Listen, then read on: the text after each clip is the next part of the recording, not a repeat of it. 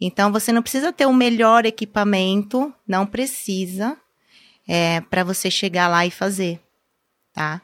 Então é, lá nós podemos fazer até, vamos fazer com qualquer tênis, vou ali com qualquer roupa, sabe? Vou com a bicicleta que eu tenho, então, assim, diferentemente do Ironman, que você necessita, é, que as pessoas, na verdade, né, a tribo, estamos falando de tribo, que a tribo do, de um Ironman, ele te, te pede alguns quesitos, requisitos, o Ultra não te pede.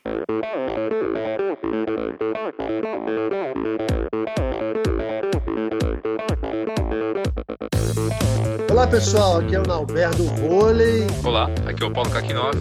Oi pessoal, aqui é a Gabriela Mansur. Oi pessoal, aqui é a Bettina Norscheiter. Oi, aqui é a Pamela Oliveira. Olá, aqui é o Guilherme Tâmega e, e esse é o Endorfina Podcast. Sou Michel Bogli e aqui no Endorfina Podcast você conhece as histórias e opiniões de triatletas, corredores, nadadores e ciclistas, profissionais e amadores Descubra quem são e o que pensam os seres humanos que vivem o esporte e são movidos à endorfina.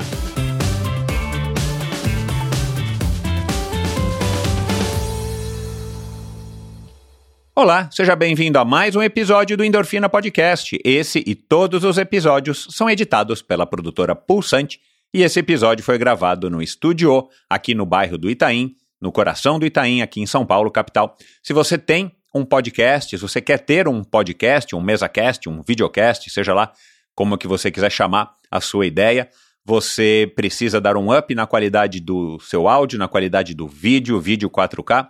Entre em contato com o pessoal do estúdio para fazer um orçamento, para alugar o estúdio. Eles têm todo o equipamento, tem duas salas, dois estúdios e tem todo o equipamento e mão de obra necessários para você chegar, gravar o seu conteúdo e não se preocupar com mais nada. Claro, e um conteúdo tecnicamente de altíssima qualidade para que você tenha tempo para se preocupar com o conteúdo que você vai gerar.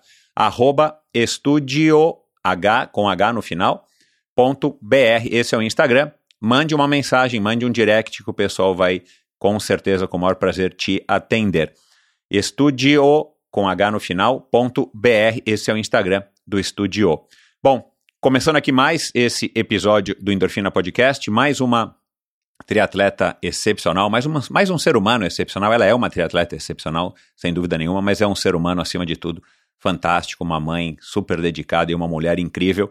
Quero agradecer aqui ao Rafael Agnelli, que foi quem me sugeriu, quem recomendou a Fernanda Moraes, depois de ter ouvido o episódio da Natália Salles, que é outra ultra triatleta.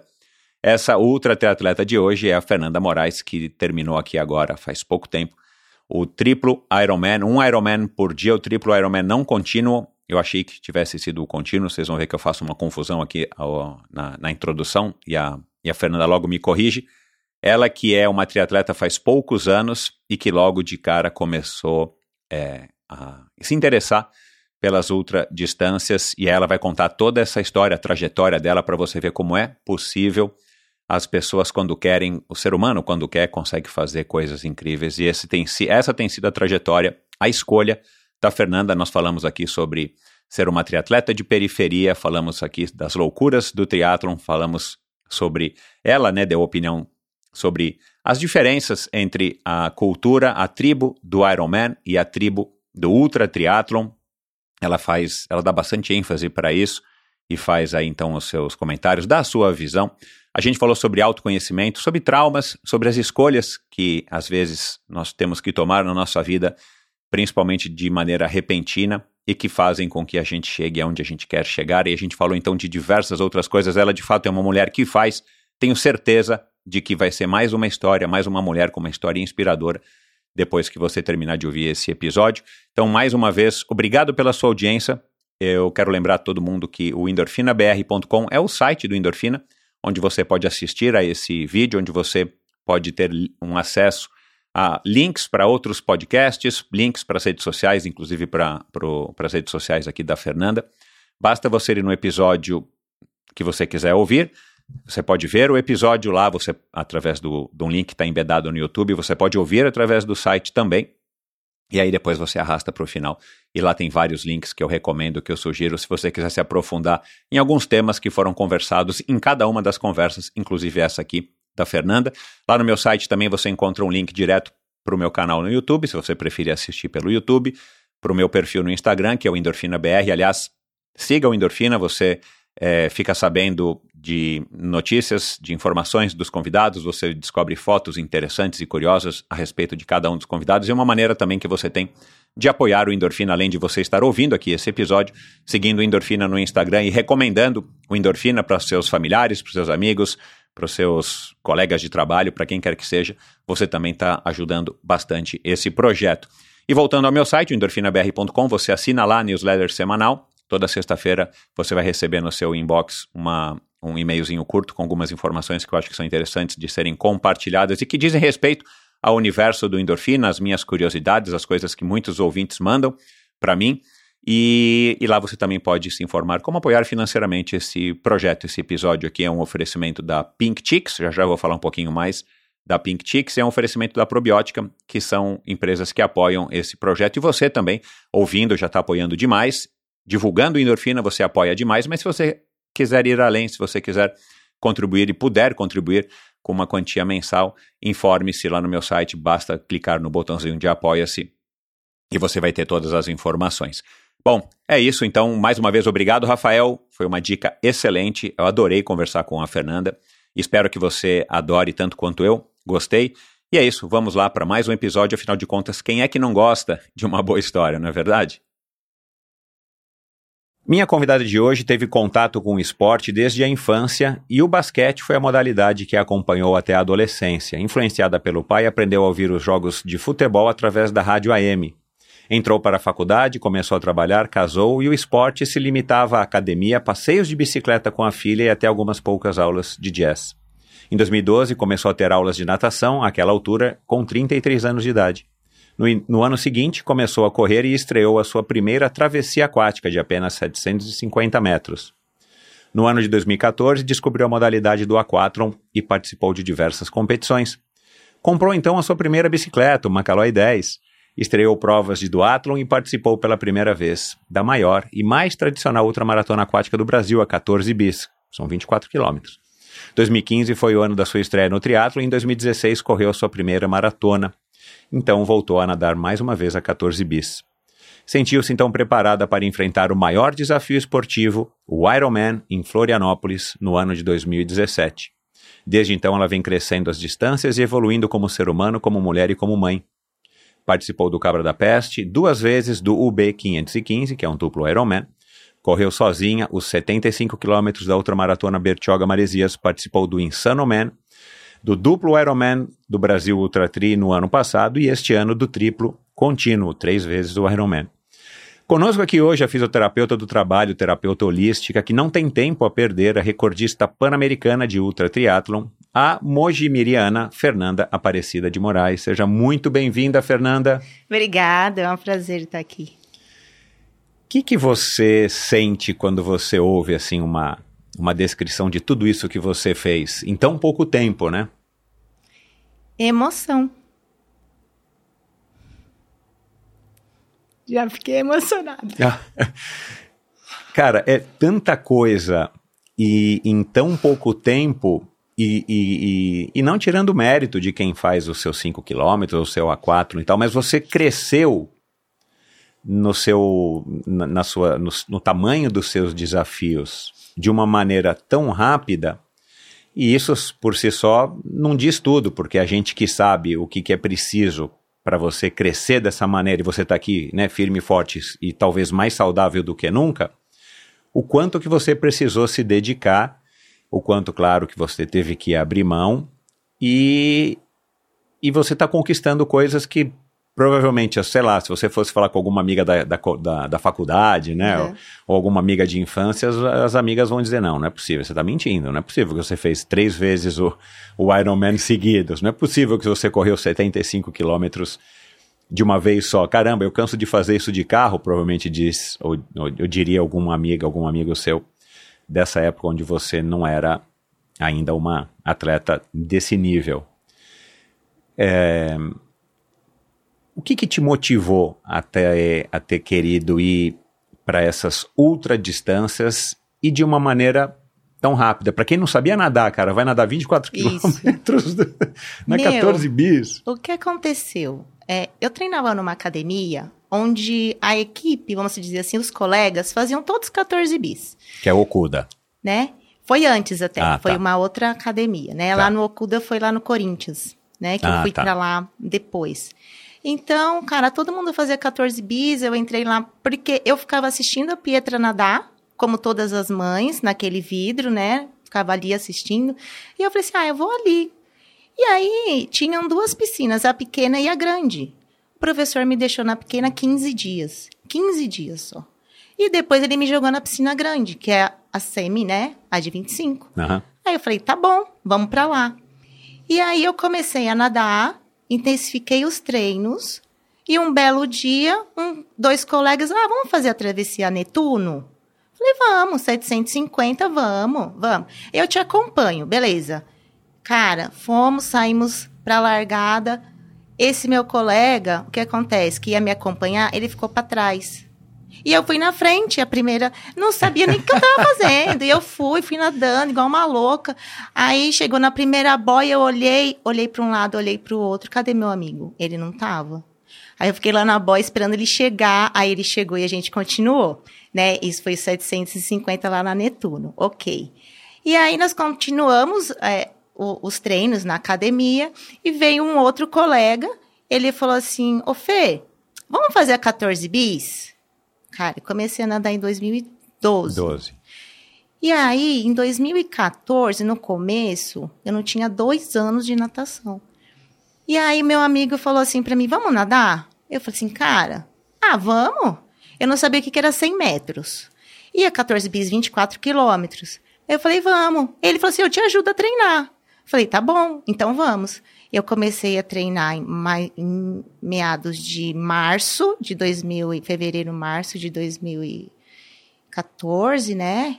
E foi mais ou menos em novembro, essa 14 bis. Uhum. E eu fiz. Eu terminei.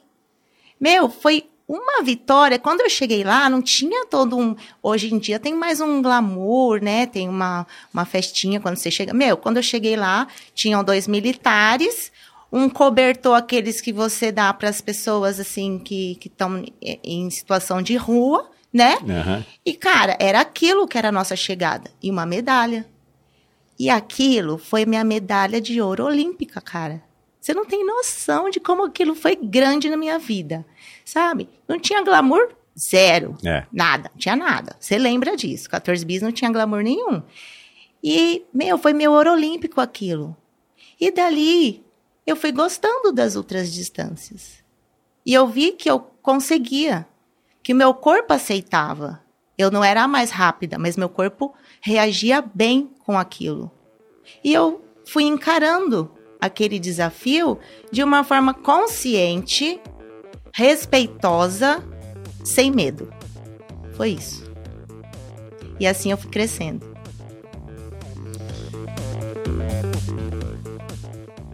Desafios e conquistas fazem parte de uma jornada de quem ousa se superar a cada dia. A Jornada Pro continua e nossa próxima largada será no Hawaii, no Ironman, em 14 de outubro. Continuamos trazendo com toda energia e de forma inédita os bastidores da minha preparação até a linha de chegada do Mundial de Ironman. Além do incentivo a termos mais mulheres no triatlo feminino, vale lembrar que 10% das compras no site da Probiótica com o cupom ALMATRI de até 20% off serão revertidos para o projeto ProCiclis. Além disso, eu montei dois kits personalizados, inspirados nos mesmos produtos que eu estou utilizando nessa minha jornada de preparação. A utilização do cupom dará também direito à participação em experiências exclusivas, como treinões, transmissões ao vivo dos eventos com degustação de produtos e entregas de kits. E aí, bora torcer comigo nessa jornada?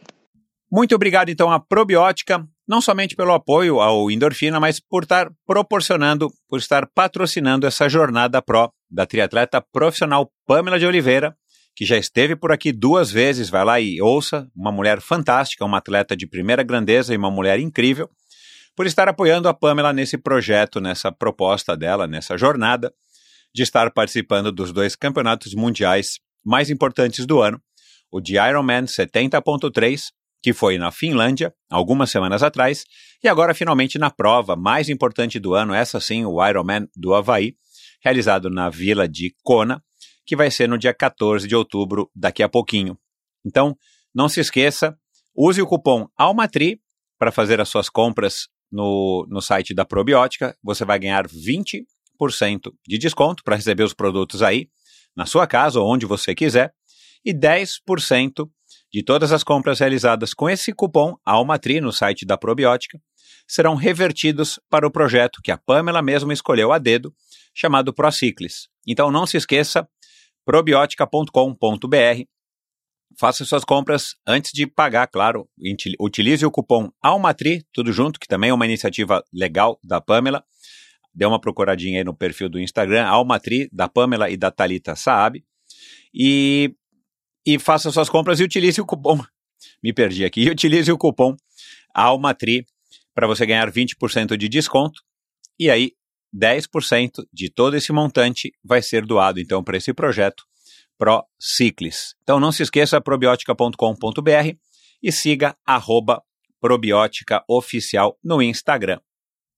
Esse é mais um episódio oferecido pela Pink Chicks, uma empresa idealizada e desenvolvida por mulheres apaixonadas por esportes. A Pink Chicks é uma marca brasileira pioneira no segmento de dermocosméticos de alta performance, inovando com um conceito do Sport Care. Aliás, vou abrir aqui um parênteses. Se você ainda não conhece a história da Pink Chicks, vá lá no episódio 311. Depois que você terminar esse episódio aqui, coloca lá, episódio 311, Gisele Violin, para você conhecer um pouquinho mais, ou bem mais, a história da Pink Chicks, que foi desenvolvida por ela há 10 anos e mais duas sócias na época. Hoje são apenas duas. E, e ela fala exatamente como é que surgiu, qual é o DNA da marca, e você vai com certeza se impressionar e gostar ainda mais, além da altíssima qualidade dos produtos, você vai gostar ainda mais dessa história, dessa marca e da Gisele, que tem sido aí um, um, sucesso de audiência aqui entre os episódios do Endorfina. A Pink Chicks é reconhecida pela grande expertise em proteção solar, devido aos altos fatores de proteção UVA e UVB. A Pink Chicks conta com a linha completa para proteção facial, corporal e até capilar, com produtos de alta qualidade e alta resistência à água e ao suor, que são fundamentais para quem pratica esporte, claro. A linha também conta com produtos que minimizam os atritos causados pelos esportes e são desenvolvidos especialmente de atletas para atletas. Além da inovação com o conceito do Sport Care, o diferencial da Pink está na união da proteção de alta performance, beleza e multifuncionalidade, e conta com uma linha completa de maquiagem com proteção solar e resistência à água e ao suor. Os produtos são altamente indicados para qualquer tipo de movimento, possuem fórmulas veganas sem parabenos, são fáceis de usar e com sensorial muito agradável na pele. E podem ser usados a partir dos dois anos de idade, olha lá, então dá para os seus pequenos também. Visite o site pinkchicks.com.br barra endorfina, Pink Chicks, eu vou soletrar aqui, é P-I-N-K, né, de rosa, C-H-E-E-K-S.com.br barra endorfina, encha lá o seu carrinho de compras, coloque o cupom endorfina pink, tudo junto em caixa alta, e você vai ter um belo de um desconto para receber aí os produtos já nos próximos dias aí na sua casa, onde você quiser que eles sejam entregues. Então vai lá, pinkchicks.com.br barra endorfina e faça a sua compra utilizando o cupom endorfina pink. E siga a Pink no Instagram no arroba pinkchicksbrasil. Eu quero voltar, obviamente, nesse, nesse assunto das ultras, né? Já que você está debruçada, né? Com corpo, de corpo e alma nas ultra distâncias. E a gente está gravando agora no finalzinho de setembro e você vai fazer 45 anos agora em outubro, né? No Dia das Crianças. Dia 12 de outubro, olha lá. É, você com certeza é uma mulher completamente diferente hoje, depois de ter passado por tudo isso. Né, são de 2012, você está aí há 11 anos no esporte de uma maneira bem dedicada, né? Mas vamos fazer aqui um, um, um, um paralelo, traçar aqui uma comparação. Qual é a grande diferença de você hoje com 44, às vésperas de fazer 45, Sim. e você com 34? Eu acredito que hoje eu tenho ainda mais sonhos. Eu acho que a diferença é essa. Claro, o meu corpo físico respondia muito melhor com 34, né? Poxa, era muito melhor, cara. Era muito mais fácil ganhar as coisas com 34 anos, né? Mas hoje a resposta já não vem tão rápido, né? Então, assim, 44, cara, eu tenho hipotiroidismo, é, tô entrando na menopausa, então os meus hormônios estão malucos, sabe? É, e eu acho que nós temos que falar sobre isso com os treinadores, que a gente tem que é, avisar, a gente tem que comunicar, isso não é vergonha, isso é vida, isso é fisiologia, Exato. né? Isso é algo natural da vida da gente. E, cara, e a gente fica numa, num turbilhão de hormônios maluco para ganhar uma, algo, assim, é muito, é, a gente tem que ter muito trabalho e muita consciência, né? Então, de 30, quando eu tinha 34 para agora que eu vou fazer 45, eu tenho muitos sonhos ainda a realizar, muita coisa para conquistar. Sabe? Eu acho que com 34 tudo era novo, eu não conhecia nada. Então qualquer prova para mim, poxa, que legal, cara, vamos, É, vamos, É, tudo, sabe? é, tudo é uma maravilha, né? Porque Tudo você não é tem novo. referência. E hoje, o que acontece? Hoje, não é que a gente tá chata, mas a gente escolhe provas. Nós escolhemos algumas provas. Poxa, num ano você faz uma, duas, três provas, no máximo. Sim, é isso. Sabe? Com 34, eu fazia duas por mês, três por mês, cara. sabe? A gente não saía da praia fazendo aquatlon, biatlon, que era chamava na época. Exato. Cara, eu era apaixonada por aquilo, né? Nadar na porradaria, sair correndo com o pé cheio de areia. Eu não lavava, não colocava meia, só colocava o tênis e saía, sabe? E o aquatlon para mim era- foi uma, uma grande paixão que eu tive e que eu subia no pódio sempre, mas era sempre mesmo. Que eu, vi a eu quantidade de medalhas e é. troféus que você tem uma foto com a Pietra, né? Isso, isso. Enorme, assim. E só que chegou um determinado momento da minha vida que eu subi num pódio e não me, eu não senti nada. E quando eu, eu tenho uma auto-percepção minha, assim, sabe? Eu gosto de ficar me percebendo. E quando eu percebi isso, cara, eu não posso estar sentindo nada. É. Porque o pódio é muita coisa, cara. É. Opa, então aqui já não me cabe mais. Uhum. E a prova era ótima, a organização era ótima, era tudo ótimo. Era eu que estava ali e não estava ótima. Uhum. Então eu queria algo mais. Uhum. E esse algo mais veio o tri. Uhum. Foi isso.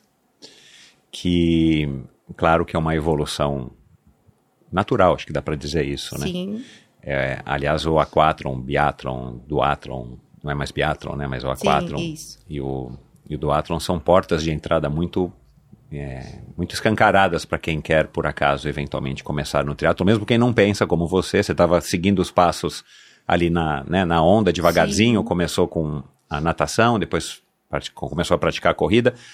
Agora, isso você foi influenciada por esse grupo de treinos, por essa academia, porque você via também pessoas lá que por acaso estavam participando de aquatlons, de duatlons e de triatlons, porque a tua progressão foi, parece, dá a impressão que você pensou, né? Eu, eu, eu, eu, na hora de fazer a pesquisa e ver o teu Instagram, eu pensei, bom, será que ela começou a natação já pensando que queria fazer o triatlon? Porque depois, você, depois de um ano, mais ou menos, você começou a correr, aí depois você começou a pedalar, aí depois você fez aquatlon, depois você fez duatlon, ah, bom, agora eu estou pronta para o triatlon, né?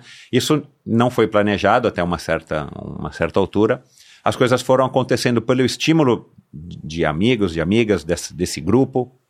Sim, o que acontece? Eu nunca sonhei com tri. Nunca. Então, assim, é, de vez em quando aparecia a Fernanda Keller num esporte espetacular. E a gente assistia. E eu achava aquilo incrível. Você já sabia o que, que era Já, e você estava ligada no- no- na modalidade. Isso. Então, assim, naquela época, naquela época, né? Era a Fernanda Keller. Cara, e eu achava ela incrível, eu achava aquilo incrível, mas muito longe da minha realidade financeira, Também tem isso, é. né? Porque assim, eu sempre morei na periferia da periferia de São Paulo. Então, não sei se você já ouviu falar no bairro de Goianazes. Já. Né? Então, eu venho de lá. E, e, enfim, cara, lá não tinha nada. E se a gente parar para analisar o tri, o triatlon, ele é um esporte, assim, que ele é lindo, uma coisa, assim, apaixonante, porém, você tem que ter um investimento alto, tá?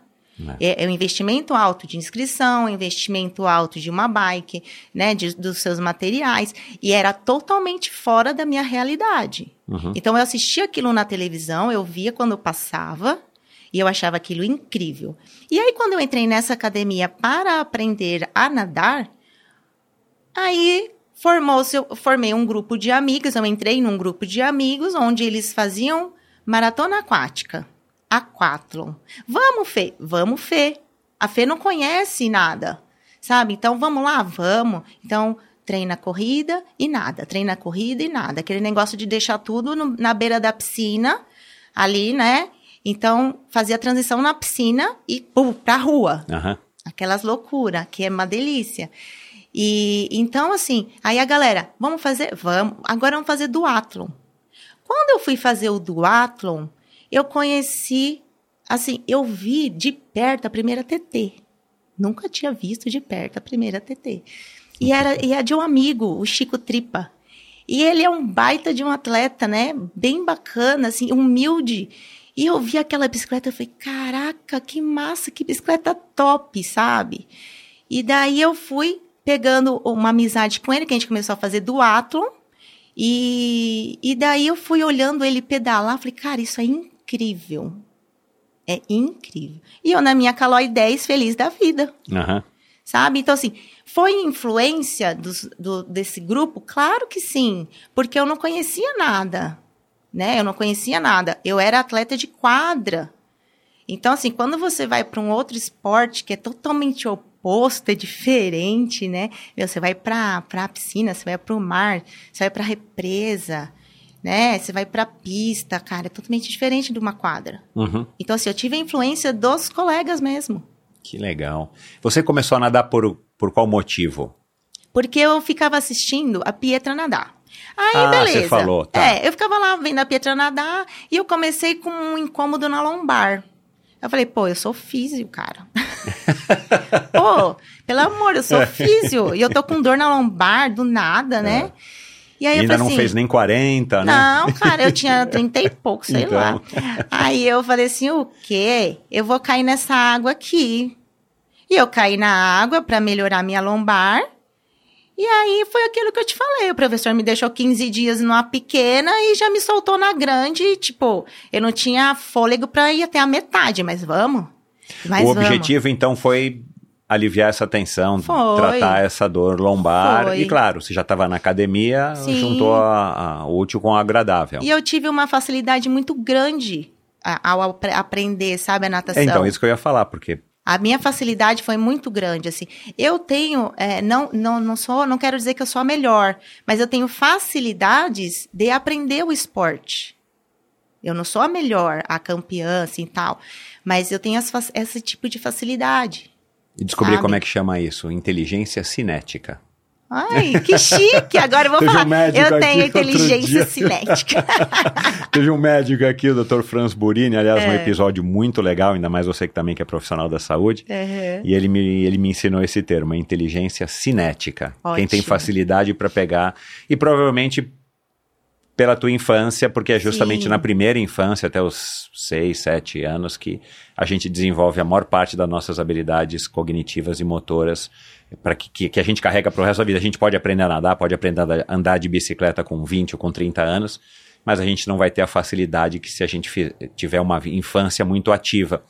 E, e por falar nisso, da tua inteligência cinética, é, a tua infância teve uma influência muito forte do teu pai e Sim. você foi uma criança super ativa, que também é um privilégio, né? Sim, então assim, é, o meu pai e minha mãe se separaram, acho que eu tinha quatro anos de idade. Aham. Então, meu pai passava em casa todo domingo, pegava os filhos, nós, é, nós somos em três, e levava com ele. Para onde que ele levava? Meu pai levava pro clube. Ele ensinava a gente e a gente levava pra quadra. E aí, lá no, no em Mogi, das Uhum. Cruzes, Uhum. é, ele dava a bola pra gente e começava a ensinar tática, técnica, tudo, regras, tudo. Ele adorava futebol. Basquete, Bom, esse- principalmente, Ah, basquete, que ele tá. adorava. Aham. Futebol também, né? Corintiano nato, a família toda. E, enfim, e ele ensinava a gente como se nós fôssemos os atletas dele, desde toquinho. Então, assim, era... Era basquete, era futebol de campo, era hand, era vôlei, todos os esportes E, de e por que, que ele fazia isso? Assim, da onde que ele tirou essa vontade, essa motivação? Porque o meu pai praticava. ele olha lá. praticava. Né? Então, meu pai, assim, ele praticava, ele foi até juiz, é, árbitro de basquete, né? Bem, bem pouco tempo, legal. bem pouquinho, assim. Uhum. E ele era professor de matemática tal. E, cara, foi assim que ele soube ensinar a gente, Uhum, né? Então, é, através do esporte. uhum. Então, eu, eu acho que eu tenho, acho não, nós temos essa, eu acho que eu e meus irmãos temos essa facilidade com o esporte por causa da nossa Ah infância. lá, eles também têm, né? Sim, eles têm. Não, agora sim, eles não estão tão ativos, mas eles têm total facilidade com o esporte. Uhum. Total. Uhum. E você foi criada a, a filha mais nova e a única menina, né, de três irmãos, né, de três filhos, né? É. Você foi criada também muito estimulada, provavelmente, pelo que a gente percebe, né? Quem é pai, a gente olha aí no parquinho, os filhos de amigos e parentes, quando o irmão mais novo, o irmão mais novo sempre se desenvolve mais rápido do que os primeiros se desenvolveram, porque você tem o estímulo dos irmãos Sim. mais velhos em casa. E sendo dois meninos, Sim. também foi a maneira, provavelmente, que o teu pai encontrou de estar gastando a energia deles e, e você ali, né? Na, É. na- a mais novinha, tendo que correr atrás da bola da, da maneira que você eh, aguentava e sabia. Era bem isso, porque é, eu, eu não, não brincava muito de boneca. Falar a verdade, assim, eu não brincava. Agora, com os carrinhos dos meus irmãos, carrinho de rolemã, com bolinha de gude, peão, tudo que era de moleque, pipa, sabe? Tudo. Então, assim, eu brinquei muito mais com as coisas de menino, Aham. né? Porque eu não tinha uma menina ali pra brincar comigo de comidinha, de bonequinha. Eu não tinha. Eu tinha a boneca, eu tinha um fogãozinho, né? As panelinhas, na verdade. E, mas eu, meu, não curtia muito, não. Eu gostava de coisa com movimento. Era bola o dia inteiro. A gente tacava o terror dentro de casa. A nossa mesa, a gente é, é, colocava redinha, a gente amarrava de uma ponta a outra e fazia de tênis de mesa, a mesa da nossa casa, sabe? Uhum. E a gente tacava o terror dentro de casa. Coitada da tua mãe. Coitada mesmo.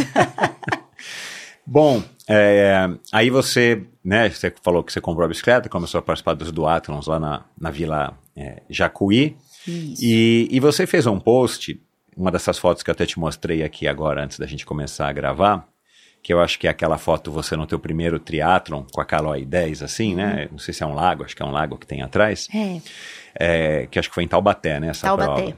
Né? E, e você, e a foto não é, a foto não é, acho que, pelo menos eu acho que a foto não foi postada naquela época, Não. porque você fez uma legenda assim, alguma coisa dizendo que as pessoas acham que precisa ter um equipamento XPTO e tal, né?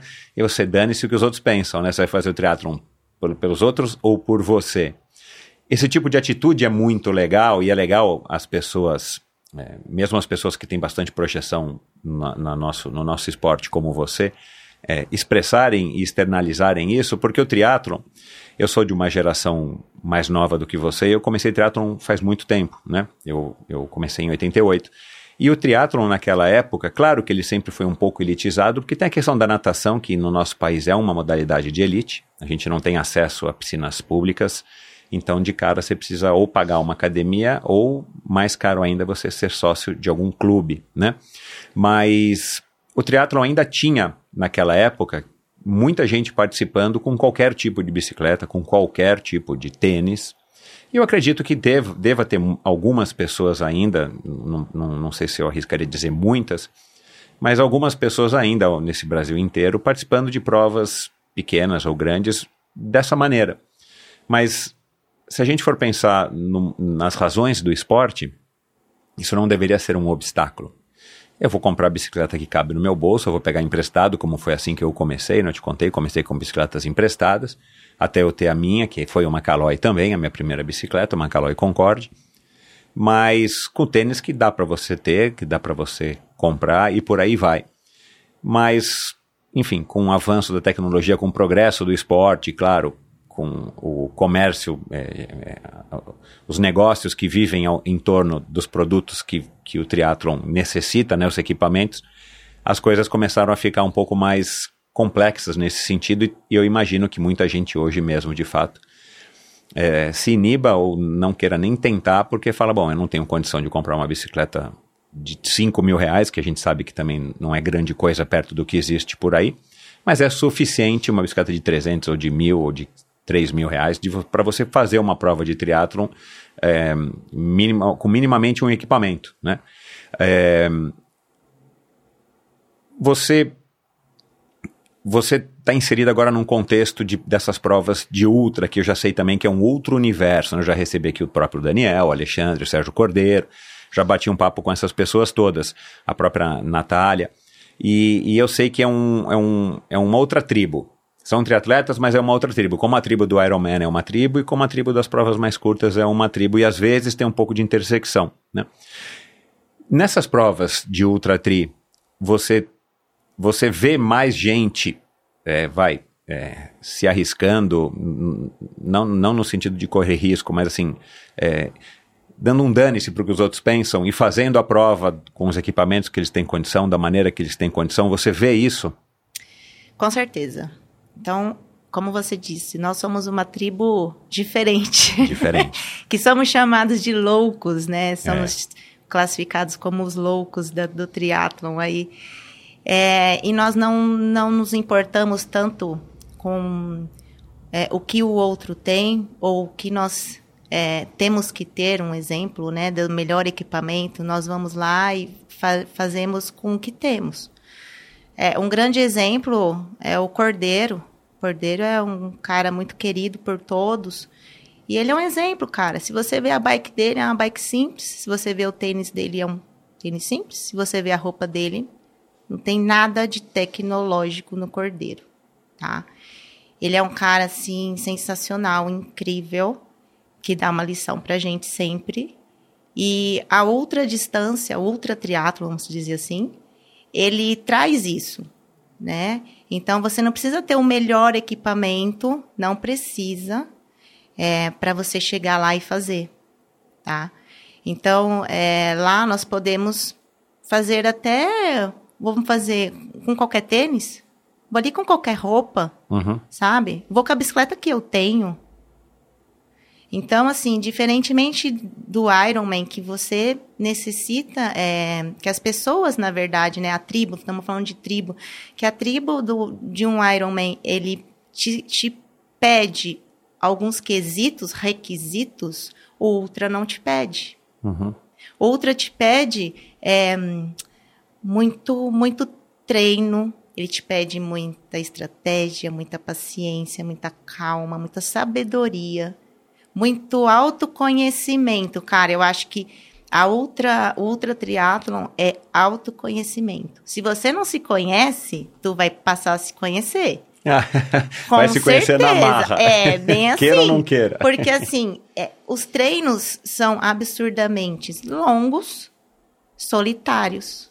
Se você está sozinho, você lida com todos os seus medos, com todos os seus sentimentos.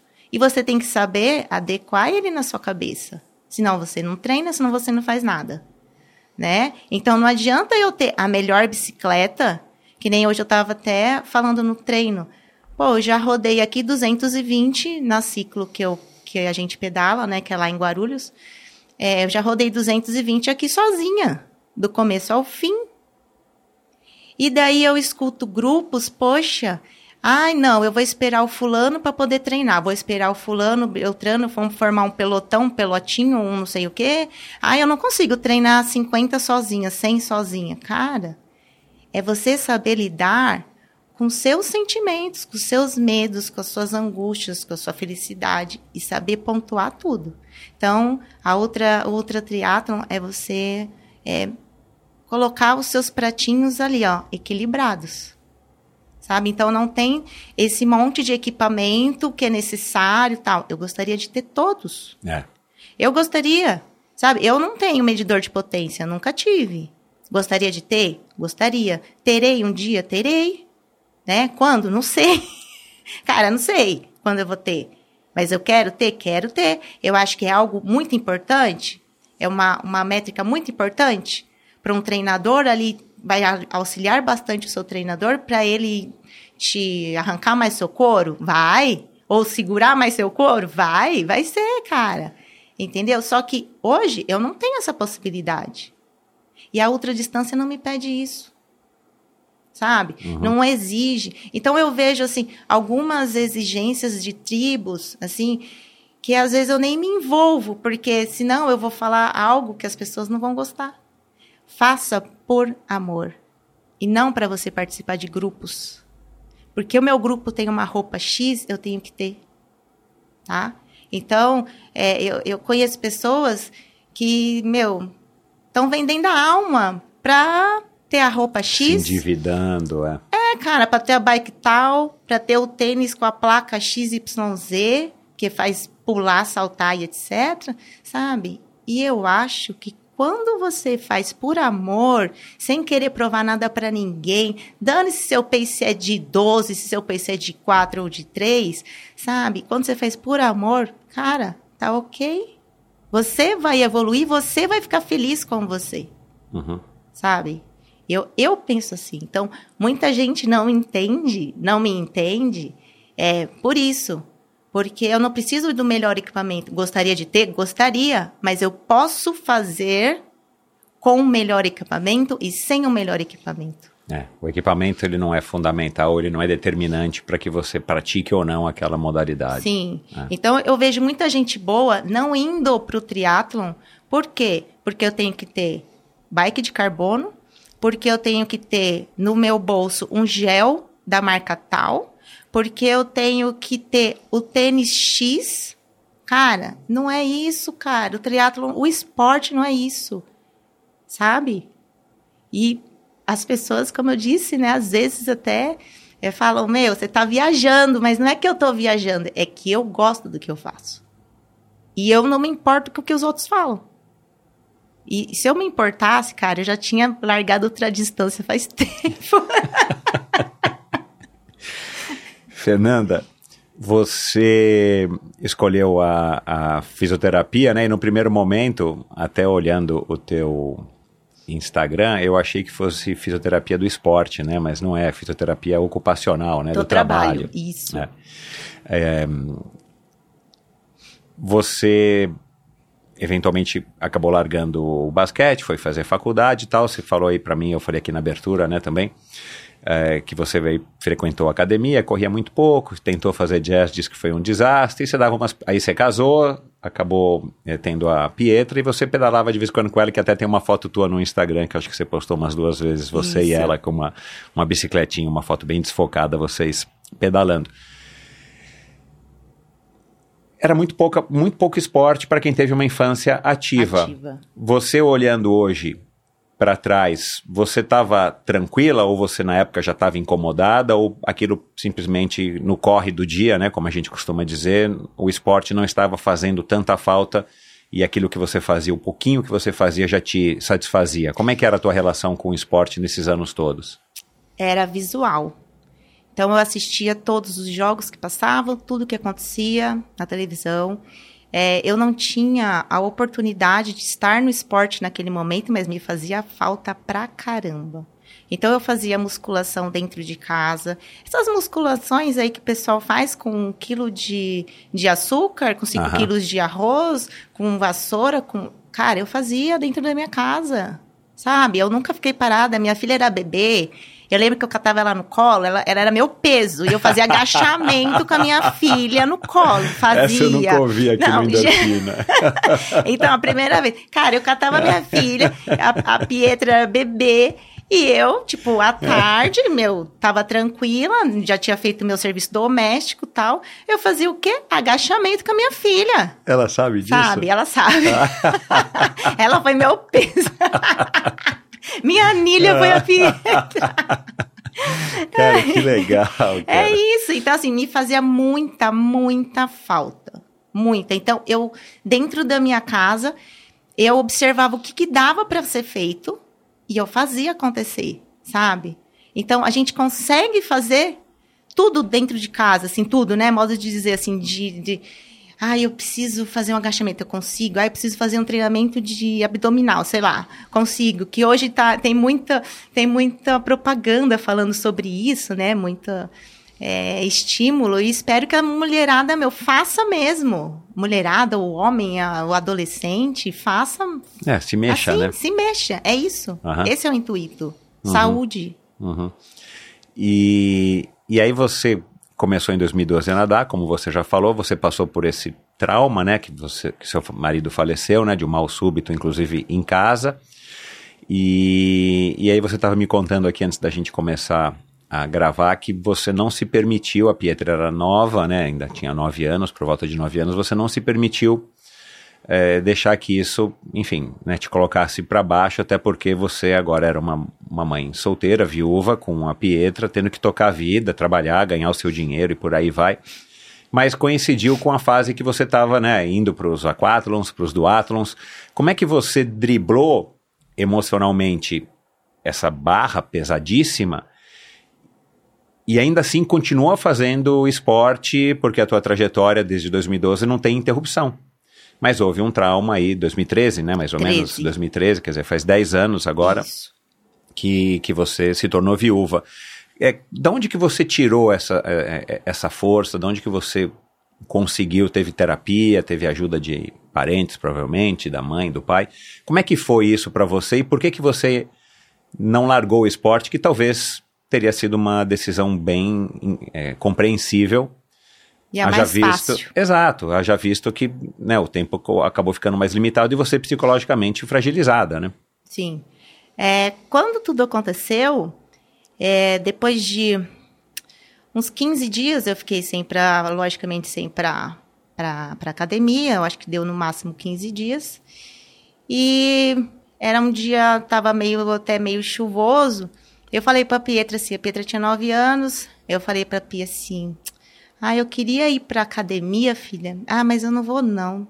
Eu tô sem comer, fazem uns 10, 15 dias, uns 10 dias que a mamãe tá sem se alimentar direito, é melhor eu não ir. Ela tinha 9 anos.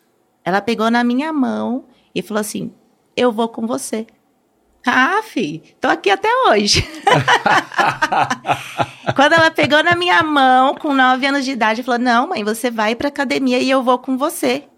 Cara, ela pegou na minha mão e eu não parei. Simples assim.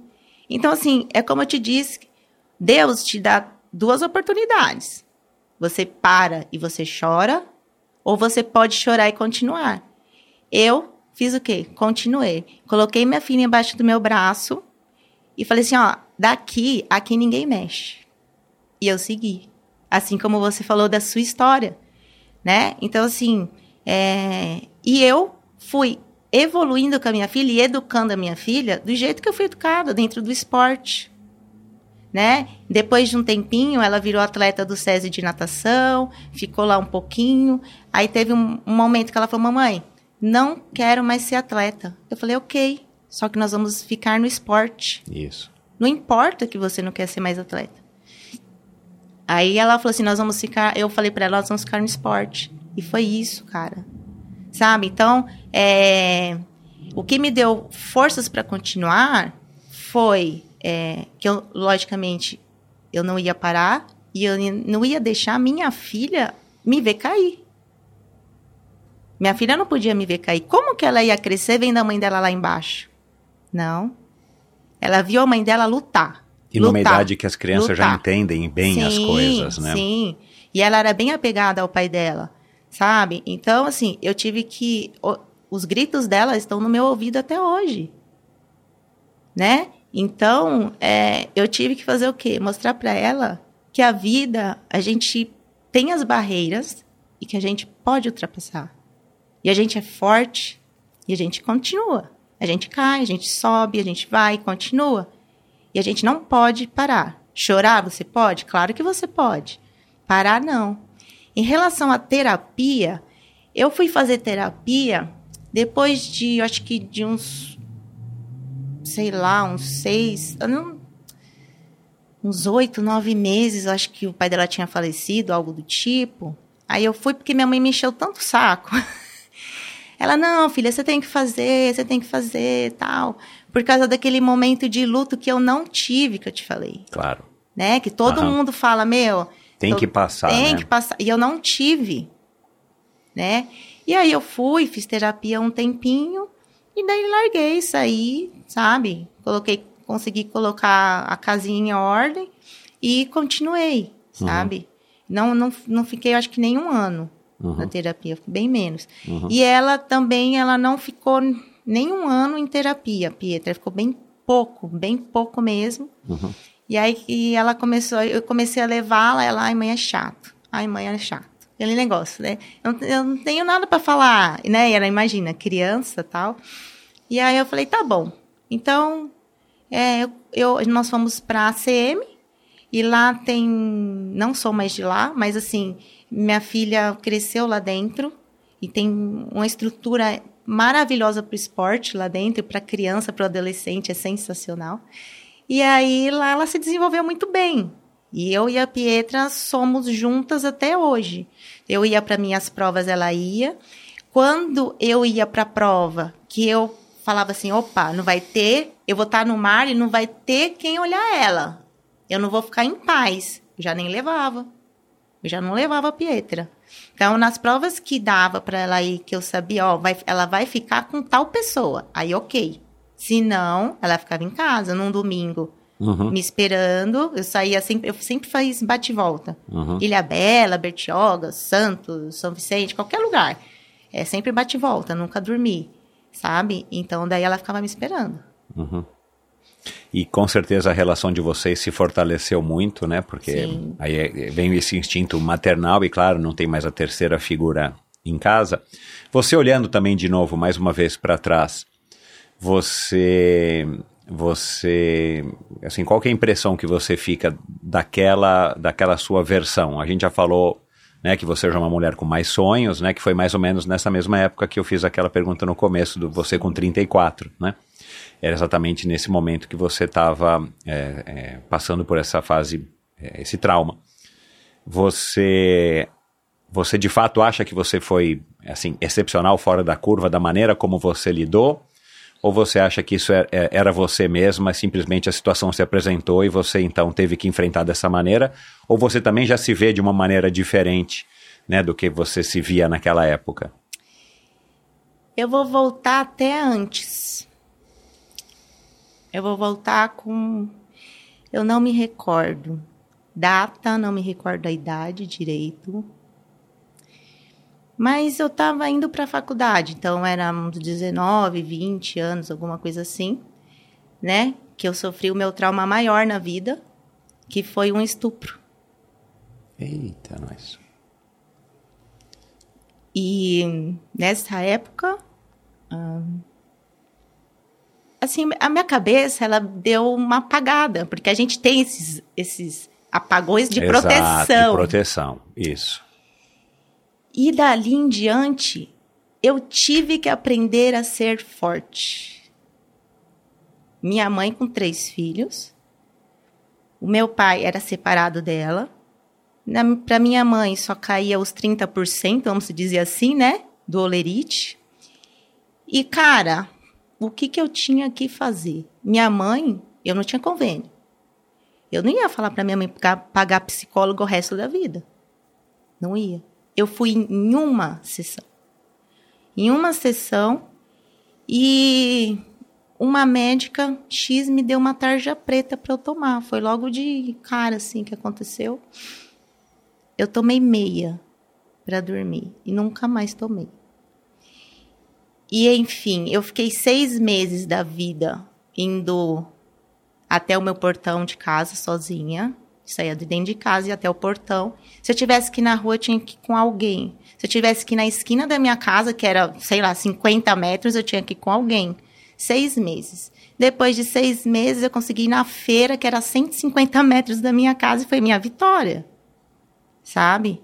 E aí comecei, é, ia para a faculdade de condução, passava muito mal, muito mal, porque qualquer pessoa que chegasse perto de mim, eu tremia da cabeça aos pés. Eu descia de metrô, descia de ônibus. Eu via assim um grupo de mulheres, eu ficava mais perto. Eu via homens, eu cara, eu eu tremia da cabeça aos pés. Era muito medo, muito pânico, muito tudo que você possa imaginar. E a sensação de incapacidade de eu falei, gente, eu tenho que sair disso. A, a sensação de você ser um lixo é, foi momentânea, porque eu falei, cara, eu não sou lixo. Lixo é quem fez, me fez mal. Isso aí. Eu não sou incapaz, eu sou capaz. Então eu passei anos da minha vida trabalhando isso na minha cabeça.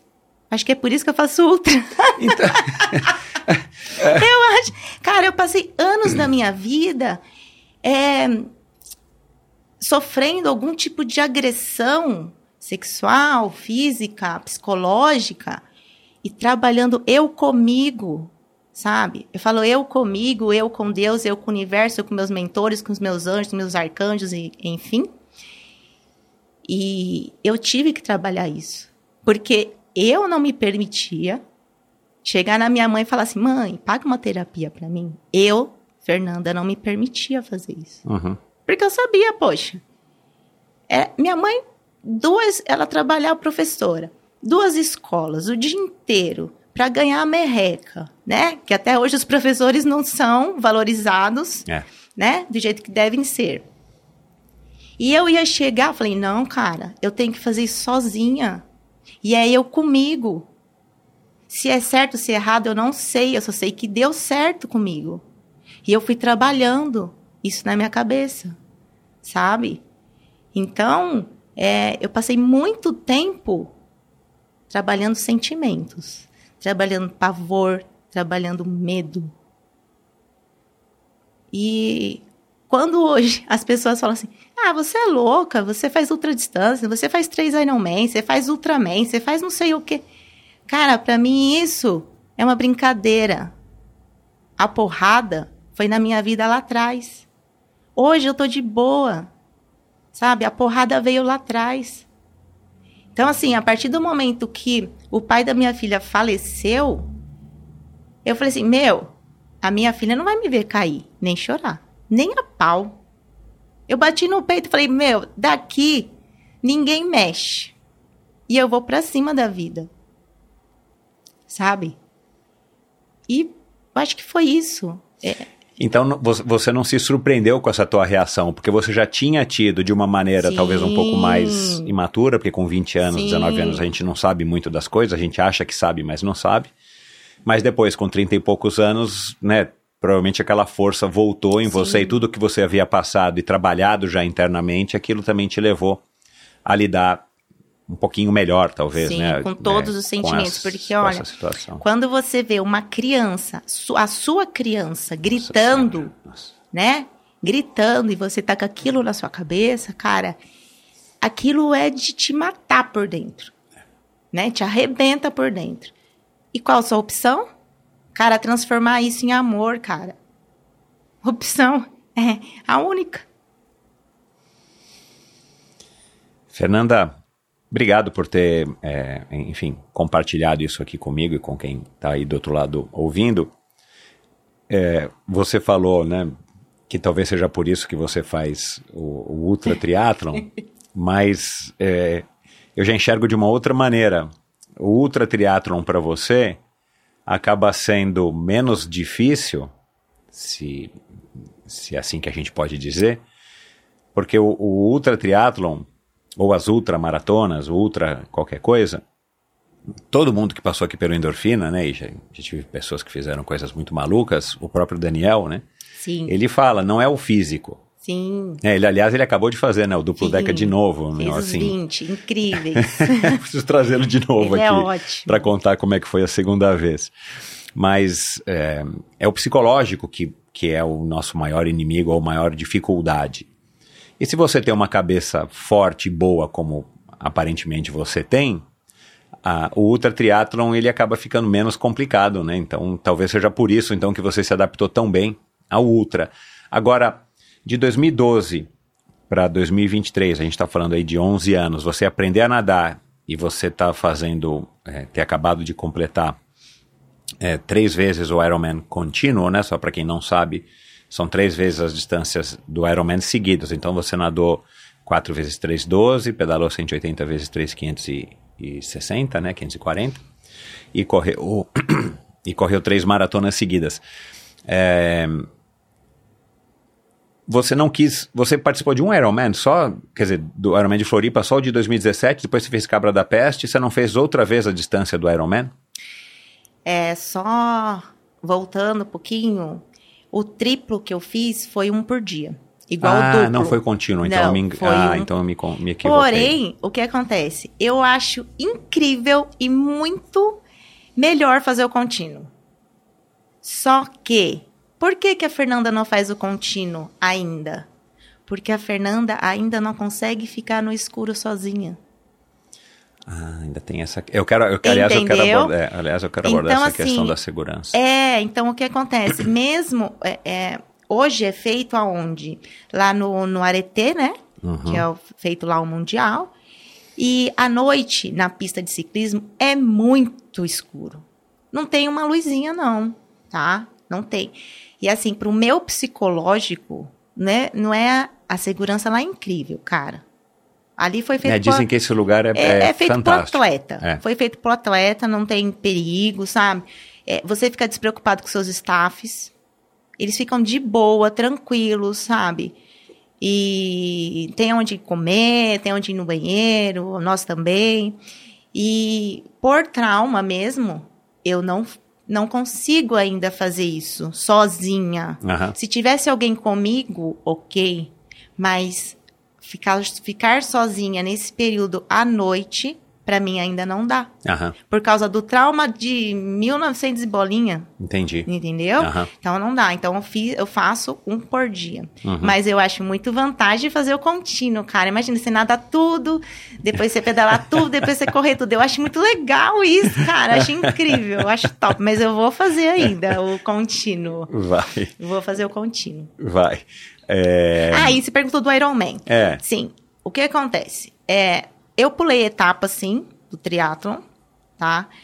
Por questões financeiras, uhum, tá? Como nós falamos no começo, é, o tri, você tem que ter uma reserva financeira, você tem que despender de, de coisas, porque é muito caro, vamos dizer assim, né? Então, para uma menina lá da periferia, que não tem nada, para fazer um, um Ironman, cara, é, muito, é tudo muito caro, tá? Naquela época, para mim, era tudo muito caro. Eu fui para Taubaté, fiz meu triatlo no 2015, e era assim, era no lago que você falou lá. E eu fui a segunda a sair da água, porque largava homem e mulher junto naquela porradaria total que eu adoro, eu gosto mesmo de largar todo mundo junto, se pudesse, meu, vai todo mundo de uma vez. E vamos que vamos, sabe? Acho legal, não gosto de ficar um aqui, outro ali, outro lá, cara. O legal é você ir pra pancadaria mesmo.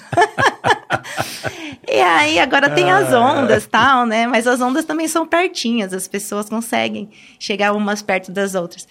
E aí eu fui a segunda a sair, meu, peguei minha Caloi 10, fui a última, a penúltima, acho que a entregar a bike, saí pra correr, falei, vou correr igual uma louca, eu vou catar o da frente. Aí eu fui e catava. Aí eu vou correr, eu fui, enfim, terminei em quarta, né? Beleza. E acabei a prova, eu falei assim, eu vou fazer um Ironman. Eu acabei a prova. Eu falei, daqui eu vou fazer um Ironman. do Isso primeiro foi triatlo em Taubaté, primeiro. você falou, vou fazer o Ironman. 2015. Aí em 2016, 2016, voltando lá com meu amigo Chico Tripa, ele chegou, eu falei assim, Chico, faz a inscrição para mim do Ironman. Não sei nem como que faz, não sei por onde começa e nada. Porque ele já tinha feito e fazia. E, e, enfim, naquela época acabava assim, em horas, né? Muito rápido as inscrições. E ele falou: não, tá bom. Aí eu peguei e dei o dinheiro para ele ele fez a minha inscrição. Beleza.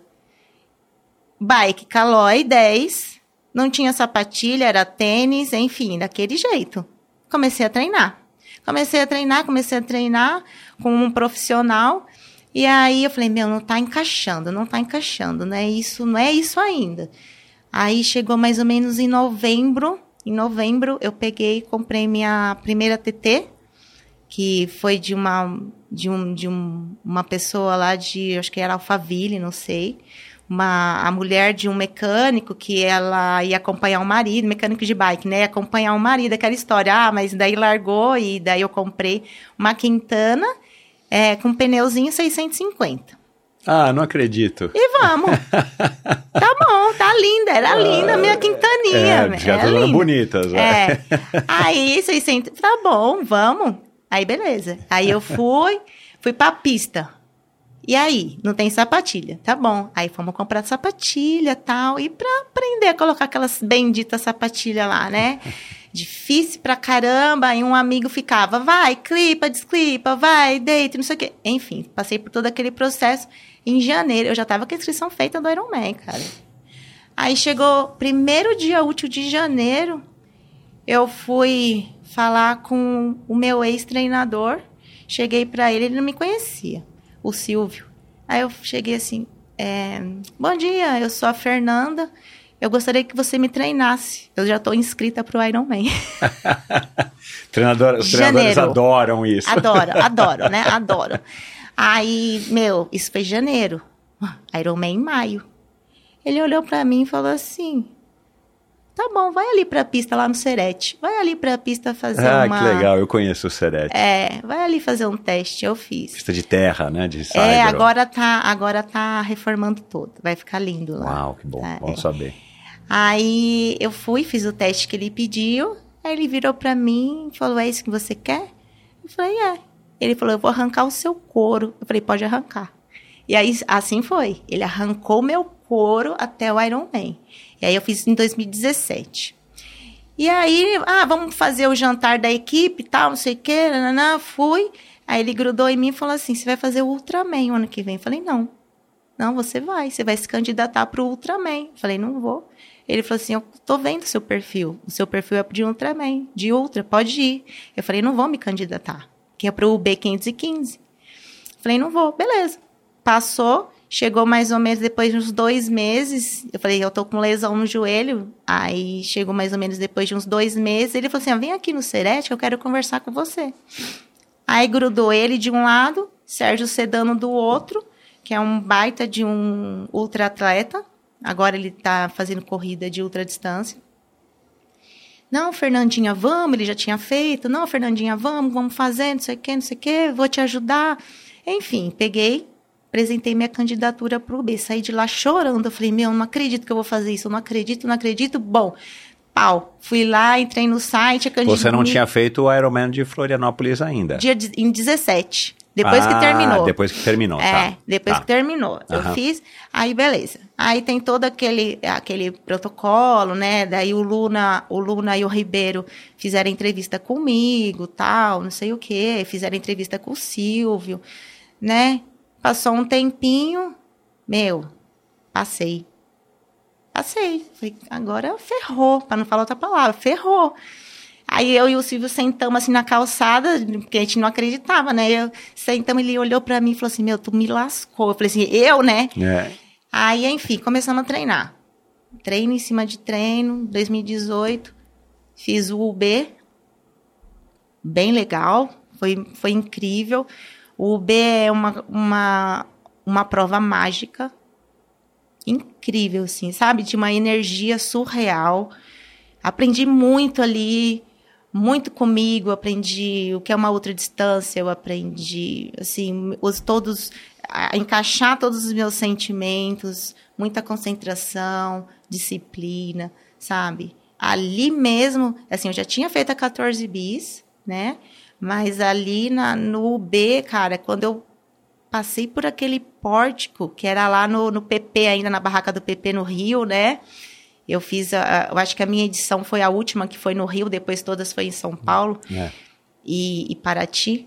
E, enfim, quando eu passei naquele pórtico, cara, eu falo, a 14 bis foi a, a minha medalha olímpica de ouro e o B515 foi, eu olhei para o céu e falei assim, meu, eu sou a dona do meu mundo.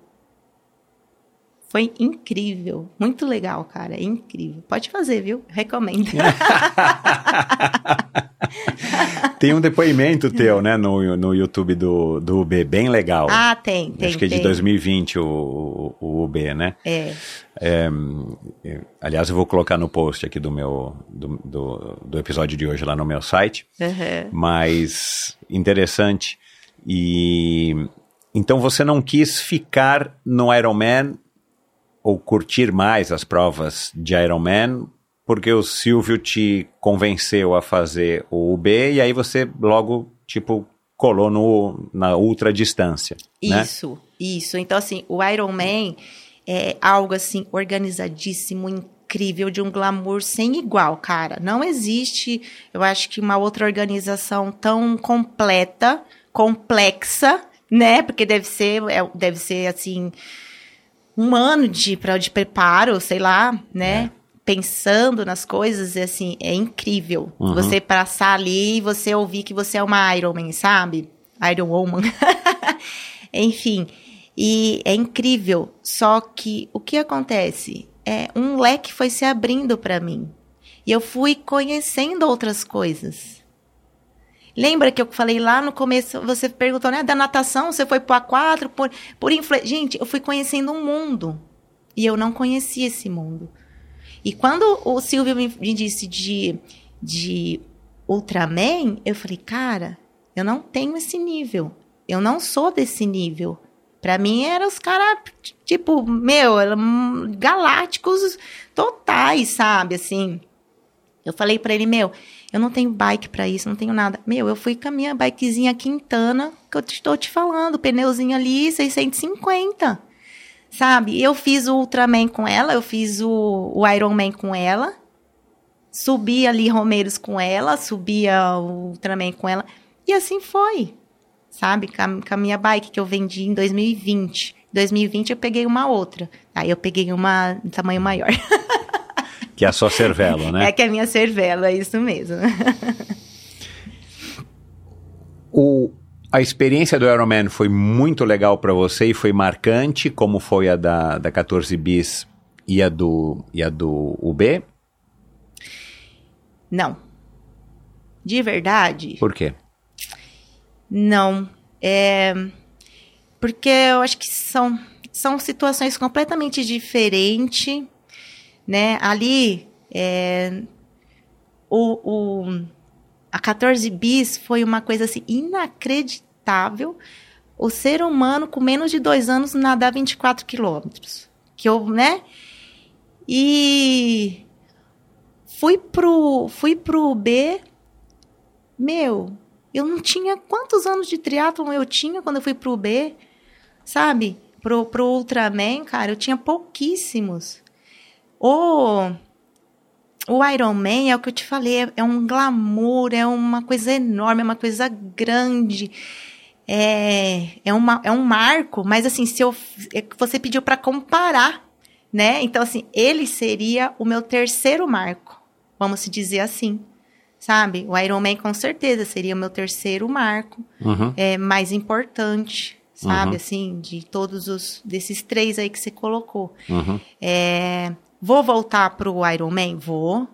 Vou voltar a fazer 70.3, vou. Vou voltar a fazer full, vou, vou. Sabe? Eu quero fazer isso. Eu gosto de experimentar. Eu gosto, sabe? E, e agora eu tô numa num pensamento que, meu, é, o que, que eu faço pro ano que vem? Sabe? Eu continuo, faço mais um ano de ultra distância, eu volto, fico no 70 ou eu faço um full? Então, assim, minha cabeça tá meio assim, sabe? Por quê? Porque eu gosto de todos, dos três. Sabe? Até o, o meu namorado brinca comigo, ele fala assim, meu, você tem que focar. Você tem, você tem que focar no que você gosta, cara. Meu, você tem que focar aí naquilo. Ele é atleta também? Ele fez Ultraman também, ele é Ultraman ah. e tal. Aí ele fala assim, meu, você tem que focar naquilo, sabe? Você tem que buscar tempo, você tem que não sei o quê. E eu sou tranquilola em relação a isso, sabe? É lógico, eu quero me melhorar. Eu não quero ganhar do Michel. Eu quero ganhar da Fernanda, sabe? É isso, é claro que eu quero meus tempos melhores. Mas assim, é, é que o, o Iron Man, é assim, a gente vai treinando com a galera que faz Iron Man, é tipo, meu, é um monte de bichão, assim, um comendo o outro tal. E é pace daqui, e olha Strava, e olha Garmin, e olha não sei o que, É. bate tempo. E seu pace é assim, seu pace é assim, sabe? Aquilo meio que me enlouquece. E a outra distância não é assim, é mais tranquilo. Por mais que é, a distância seja, meu, é muito longa, acaba com a gente, mas a, nós, a nossa tribo não tem essa cobrança que, o, que a galera do Iron Man tem, Aham. sabe? Uhum. É outro tipo de cobrança que nós temos. É, de terminar, de estar bem, de fazer bem. E o Iron Man, não, meu, é tempo, tempo, tempo, tempo, tempo. Sabe assim? É, bizarro, isso. né? Porque é uma prova que dura em média para as pessoas de 10 a 12 horas e Isso. as pessoas estão contando praticamente segundos, né? Ah, vão tirar 10 segundos na transição, 30 segundos, Isso. né? É, para mim, que sou de uma outra geração, ainda tenho dificuldade de entender isso, embora os tempos dos grandes campeões, né, 7 horas e pouco e tal, de, Sim. de Ironman surpreendam ainda bastante também. Aí fica um pouco mais fácil de entender. Mas é, é curioso porque na minha época a gente não tinha essa preocupação com os segundos ou com. Também não tinha essa quantidade de informação, muito menos Sim. os instrumentos para você avaliar tudo isso, né? Que eu também Isso. falo. Já me perguntaram, né? Será que era mais legal naquela época ou hoje? Pô, se eu tivesse todos os equipamentos que existem hoje à minha disposição, claro que eu teria utilizado naquela época. Sim. Seria fa- fantástico, fabuloso, né? É mais ou menos como você falou, né? A gente fazia sem nada disso porque não tinha, Sim. né? Mas se a gente conseguisse ter todos os equipamentos, era mais legal, né? Pelo Claro. menos a gente acha que ajuda um pouco, ou pelo menos dá, uma- dá um, pelo menos uma falsa impressão de que você está mais rápido, né? Isso, isso mesmo. É, mas o, o que eu tenho ouvido bastante das pessoas que fazem o UB, o UB principalmente, né, mas pelo jeito o Brasil Ultra Tri, que é uma prova mais nova, né, do Daniel, também tem esse mesmo espírito, e as provas lá fora, o próprio Mundial, né, de Ultraman lá no Havaí também tem esse espírito, é um espírito mais, é um espírito mais voltado para tem a competição, né? Aliás, você fala isso, acho que no seu vídeo, né? Tem a competição, mas é muito mais as pessoas querendo se congregar e, e- e estarem juntas, cada uma fazendo a sua prova, mas estarem juntas e unidas. E aí depois tem essa relação muito bacana, que também todo mundo cita, que é a, a relação interpessoal entre os staffs, entre as equipes, né? De apoio, que acabam se ajudando, se conhecendo. Então, ah, sei lá, acabou teu gel, acabou tua água, outra equipe vai lá e te ajuda e vice-versa, e por aí vai. Fica uma coisa muito mais de uma vivência humana é, muito além só da competição. E o Ironman, claro que ainda tem um pouco disso, eu enxergo, principalmente nas pessoas que estão um pouco mais para trás, ou não estão disputando, ou não têm essa vontade de querer se classificar para o Ironman do Havaí, por aí vai. Mas a, as coisas deram uma, uma, um, uma guinada, e eu acho, inclusive, que tanto a ultramaratona quanto né, a relação da, das ultramaratonas com a maratona 42 km 195 ou as corridas de trilha e as provas de ultradistância no triatlon, elas têm mais ou menos, acho que esse esse esse propósito para quem pratica de fugir um pouco daquela coisa que era muito ah, muito com pressa, muito querendo performance, medir, fazer a foto com o, o relógio, com o tempo. Então, é, dá para perceber em vocês que são ultra-triatletas um perfil bem parecido nesse sentido, da mesma maneira que são as tribos que a gente falou lá no, lá no começo, né? Mas, é, e esse triplo, né? Você fez o duplo, Isso. né? Você fez o duplo no UB, você fez o duplo no Brasil Ultra Tri e Isso. agora você fez o triplo. Triplo. Ah, a decisão de ir para o duplo, para o triplo, é, veio quando? Você ainda estava em Aretê? Você já sabia que você já sabia que você iria eventualmente participar do querer triplo. participar do triplo? E por que que você não falou agora do quinto? Do quinto. ah, eu acho que, assim, quando, na verdade, eu descobri essa prova, quando o Daniel trouxe, eu já ia fazer de novo o Ultraman. O UB. O B515. Eu ia fazer novamente, já estava tudo certo, já tinha. Tava com a inscrição toda certinho. Aí eu tive alguma, alguns ajustes para fazer, é, particular. E aí eu, surgiu, eu. Nada a ver, olhando bobagens no Instagram, vi essa prova. Eu falei, opa, que prova é essa? Mandei pro meu atual treinador, o Fábio. Ah, Falei, o Fábio Targa. O Fábio Targas. Aí eu falei, Fábio, olha isso.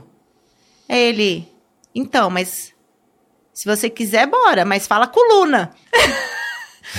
Aí eu falei, caramba, e agora? Cara, eu tava de Covid. Eu tava com Covid quando eu vi essa prova, né? Que o Daniel lançou. E aí eu falei, meu, beleza, vou fazer essa prova. Tô com Covid, mas ninguém precisa saber. Tá, foi em dezembro.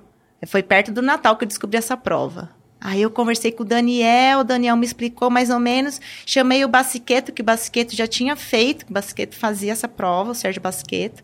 Falei, Basqueto, e aí? Não, Fernandinha, esses, esses homens é tudo meu, é só, é só furada. Não, Fernandinha, vamos, é de boa. Vambora, você consegue. Não, é assim, né? Você tem uns amigos assim, meu, é só se lasca. Aí eu falei, beleza, Basqueto, então vamos. E aí eu fechei com o Daniel, e aí fiz o duplo, né? Fui meu, meu treinador não conhecia o Fábio, o Fábio não conhecia da prova, ué, mas as metragens ele me encaixou ali. Beleza, me encaixou nas metragens, me treinou, me treinou. Perfeito, foi ótimo.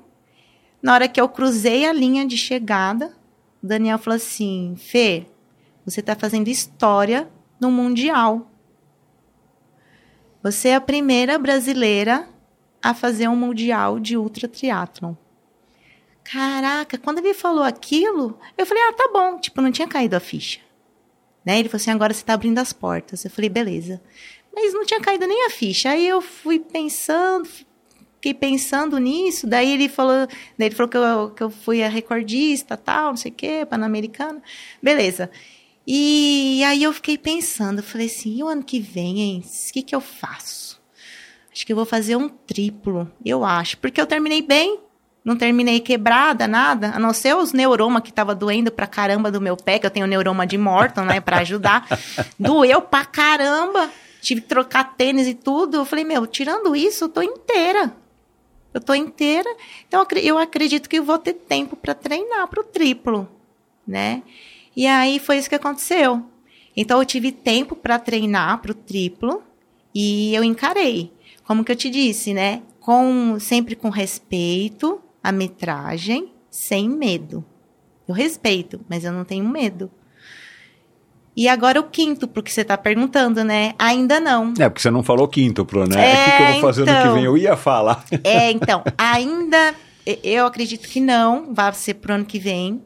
Por quê? Porque eu acho que para você fazer uma prova dessa, acho não, tenho certeza, você precisa de ter tempo né? Então, assim, no momento, eu não tô com tempo para fazer um quíntuplo, uhum. para treinar para o quíntuplo, uhum. porque você tem que ter tempo para treinar. Uhum. Então, assim, eu trabalho numa indústria, sou seletista numa indústria, abri minha empresa agora, uma consultoria ergonômica, sabe? Então, assim, eu tô com as duas, tô atendendo outras empresas, então o que acontece? É, eu tô sem tempo hábil para treinar para um quíntuplo. Eu vou fazer um quíntuplo um dia? Talvez sim vamos embora, né? É só eu ter tempo para treinar. Eu não quero fazer assim é, atropelada, sabe? Eu quero que tenha tempo.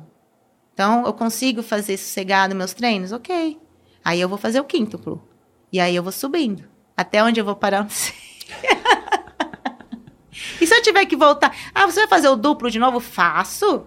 Legal, porque eu vou pegar os meus tempos e vou querer fazer o quê? Menos. Sabe? Querer ganhar da Fernanda mesmo? E vamos ver se a gente consegue?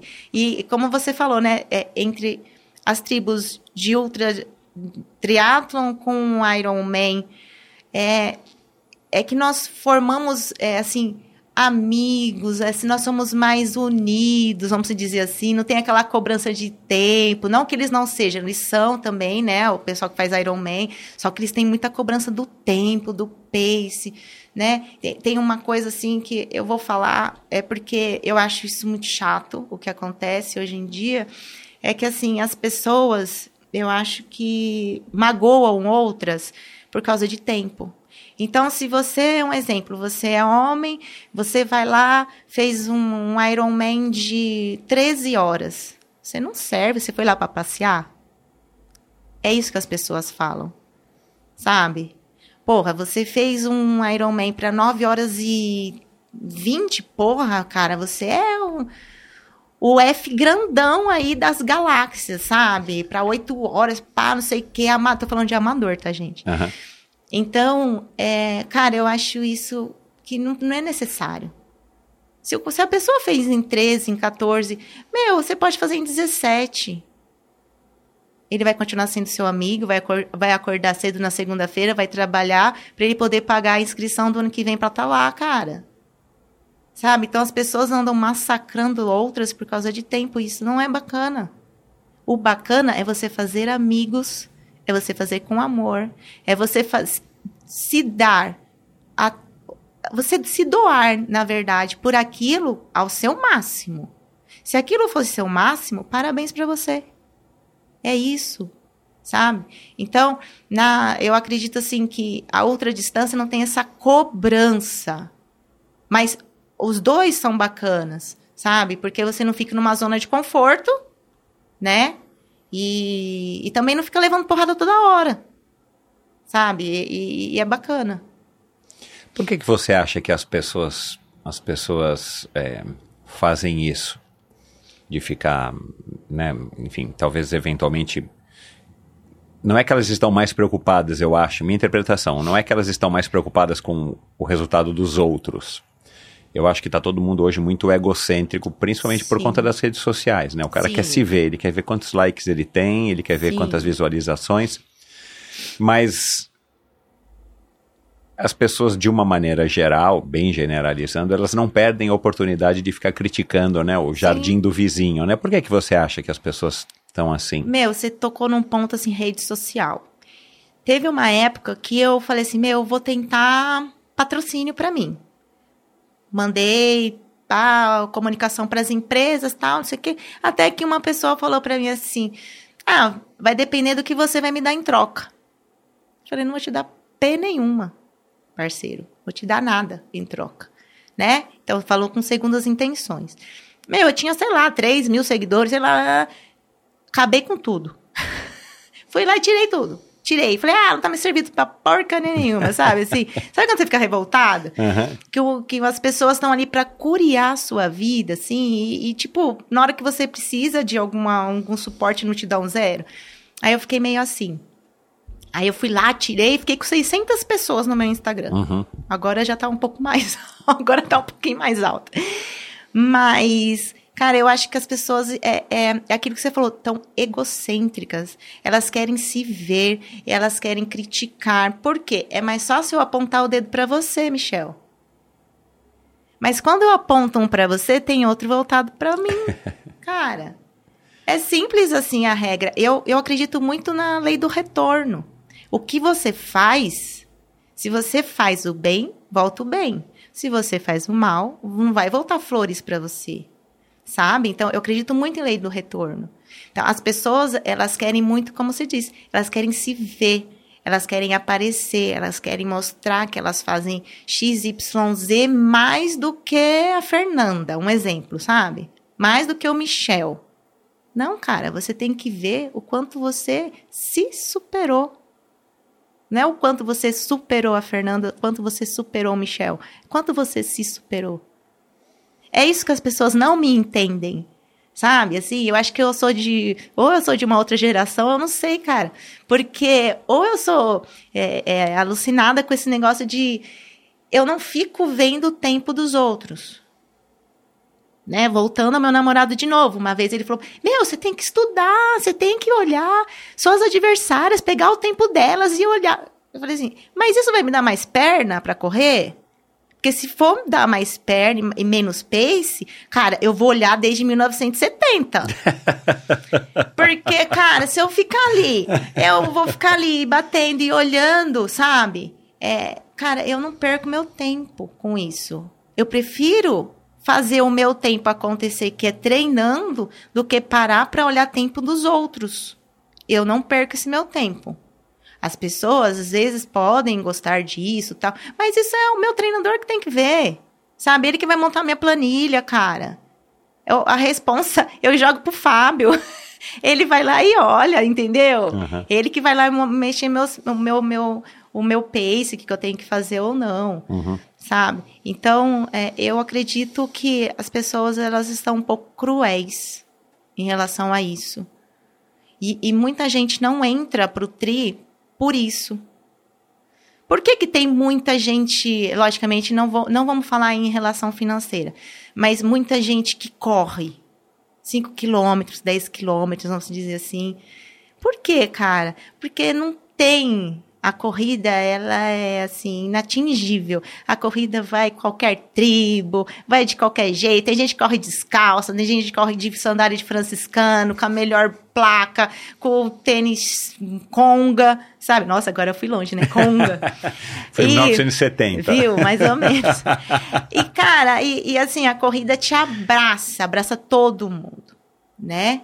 Então, é isso. É isso que qualquer esporte tem que ter né? Tem que ter a competitividade? Claro que tem que ter a competitividade de uma forma leal. Você tem que ser competitivo de uma forma leal. Mas você não pode ficar é, menosprezando as pessoas. Porque a, a, o fulano chegou em último, você chegou, sei lá, em terceiro, em quarto, ou, ou na frente do, dessa, dessa pessoa, sabe? Uhum. Para mim, todo mundo é igual. Como é que você conseguiu driblar a, a rotina para encaixar na sua vida os treinos para distâncias cada vez maiores. Né, hoje em dia está um pouco mais fácil, porque a Pietra já é uma mulher e tal, Sim. mas trabalha em, né, você tem dois trabalhos, você Sim. tem que correr atrás das coisas, você disse que adora cuidar da tua casa, Adoro. eu vi que você chega ainda do treino e ainda dá uma lavada na bicicleta, você tem mania de limpeza, é? Ai, não é, não é, não é mania, mas ó, hoje mesmo eu fui, fui pro treino, voltei, minha casa, você vai lá, já tá passadinha de pano, tá tudo arrumadinho. eu e você gosto. limpa a bicicleta também. Ah, eu gosto também de limpar, eu gosto de limpar a bicicleta, sabe? Eu gosto uhum. de, de, não todo o treino, porque também não dá, né? Às vezes é. ela fica imundinha, uhum. mas quando dá, eu sempre gosto de lavar minha bike sim, sabe? Uhum. E, e como que eu, eu eu saía de casa muito cedo, como todo mundo, vai treinar, eu deixava a Petra dormindo em uhum, casa. Uhum. E às vezes quando eu chegava, tipo 10 e meia, 11 horas, alguma coisa, quando o treino era, né? E ela tinha acabado de acordar, eu já deixava, eu saía de casa, deixava o café dela arrumado, né? Então ela se virava ali com o café da manhã dela, de final de semana, sempre ligando para ela, né? E da onde eu morava, hoje, hoje eu mudei de casa, mas dos dois pontos Hoje eu moro muito mais perto da ciclovia que a gente faz. Você já conhece ali em... A ciclovia de Ayrton Guarulhos? Cenas, é, eu fui, Guarulhos. Eu fui uma vez só. Tá. Eu fui uma então vez só. Então Inclusive, minha filha mais velha perguntou agora, faz pouco tempo, desse do Parque Ecológico Tietê, que tem a ciclovia ali do lado que vai para a direita, né? Indo daqui para o aeroporto, não é essa? Não é Isso, essa? tem essa desse lado, só que essa é, é perigosa. Na verdade, ah, essa é tá. do parque. Nós treinamos bem na frente do CT do Palmeiras. Tem o, o Palmeiras tem um CT Sim, deles onde lá. já é. Onde, e tá. lá tem a pista que vai 8 e volta ah, 8. Que legal. Né? Então, assim, é ali lá... a ciclovia de Guarulhos. isso, de tá. Guarulhos, tá. isso, uhum. é ali. Uhum. Né? Então, ali é, é, é, a nossa casa. Então, eu moro bem mais perto dali hoje em dia, mas eu deixava a Pietra dormindo em casa para treinar. Muito rolo, sabe? Lá na academia, é, já, já corri, assim, várias vezes maratona na esteira, já corri 67 na esteira e a Pietra lá, sabe? Fazendo as coisinhas dela ali na ACM, sabe? E eu sempre com o celular, onde você tá? O que, que você tá fazendo, sabe? Assim, então, meu, é, a Pietra sempre comigo onde eu, onde eu ia, só não na pista, né? Mas senão eu deixava ela em casa ali, já com suporte de alimentação, para ela se virar. Uhum que, que ela acha assim de você? Você tem esse tipo de conversa de vez em quando com ela, né? Já que você, já que ela é uma mulher hoje em dia, né? Isso. né? Ou ela contava, ou ela conta, ou ela apresenta para as amigas, sei lá, para o namorado. Essa aqui é minha mãe, minha mãe faz isso, isso, isso.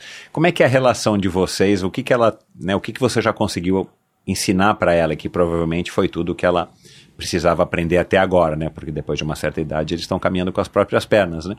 É, o que que você se orgulha assim de que você, como mãe, a Fernanda mãe, conseguiu é, ensinar para Pietra, deixar para Pietra como um, um legado que eu acredito que é a educação, é o que a gente influencia os nossos Isso. filhos, não é o não é o dinheiro, não é a poupança, não é o, a bicicleta que o filho vai herdar. É. A Pietra é assim, ela é muito responsável, né? Então, ela, quando ela, ela fez 14 anos, ela já queria trabalhar. Eu que não deixei, né? Mamãe, eu vou trabalhar para te ajudar em casa. E eu falei, não, filha, a mamãe faz as coisinhas aqui, então, assim, ela é muito responsável, né? Ela é disciplinada, a Pietra. É... é, a gente conversa toda prova que eu vou fazer antes. Eu falo para ela, e aí, filha, dá para você segurar?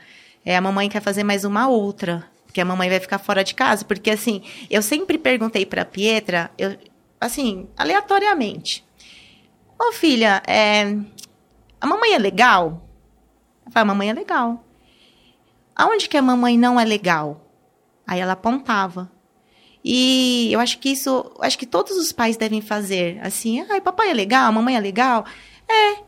As crianças vão falar assim, é, mas qual parte que não é legal? Qual parte? Aí você, tipo, meia, uma coisa lúdica. Qual parte que não é legal? A parte que eu fico muito sozinha sem você. Então, às vezes ela falava isso, isso me doía. E aí eu ficava, opa, mais indoor, né? Fica mais com ela, sai mais com ela. Então, assim, eu sempre conversei com a Pietra. Eu vou fazer qualquer prova, antes eu falo para ela. Eu falo assim, filha, tô pensando em fazer tal prova, e aí, o que você acha? Ah, vai! ela fala assim, ah, vai, mãe, vambora. Né? Então, aqui nem agora, esse, o triplo, ela foi minha staff. Incrível! Ela foi porque o ano passado ela foi staff da organização do Mundial, Legal. né? do, do Daniel. Ela mesmo foi lá, fez a inscrição, eu não fiz nada, não indiquei nada, ela fez por si só. Que legal. E aí fizeram a entrevista, a Jéssica e o Daniel com ela, ela passou, trabalhou lá, né?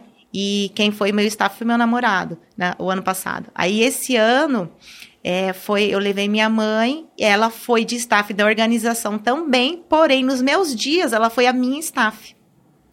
Entendeu? Ela trabalhou é, na organização até tal dia, depois os outros três dias finais ela ficou comigo como minha staff. Uhum. Foi incrível, assim, a, a sincronia que a gente teve, porque eu não sou aquela atleta que dou trabalho pro staff não fico xingando, reclamando, nada, porque é, dependendo do, do, do, do, que você tá passando, você vai ficar nervosa, você vai, vai ficar com raiva, vai, sabe, vai querer chutar barraca, tal, não sei o quê. E eu fiquei, sabe, de boa, por, mais perrengue que eu estivesse passando, eu fiquei tranquila ali. A Pietra foi incrível como staff, minha staff, né? Virou minha staff oficial. E, cara, a gente. E, e, nós temos muitas conversas, assim, em relação ao esporte. Hoje ela faz educação física na faculdade, né? Uau! O ano que vem que ela legal, se forma. Que presente isso é, para você, né? Com certeza. E, e aí ela. O ano que vem se forma. E não sei que rumo que ela vai seguir, mas ela é uma boa líder, aquela menina lá, viu?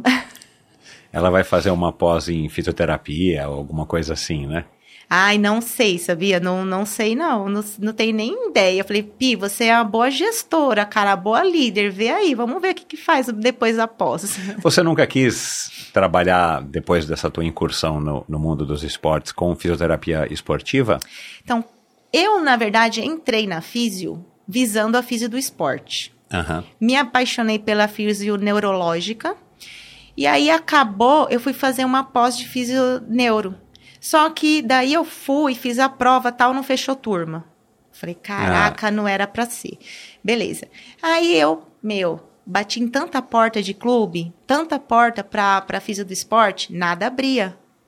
E aí, do nada, apareceu uma ginástica laboral para eu fazer numa empresa. Cara, eu não tive isso na faculdade.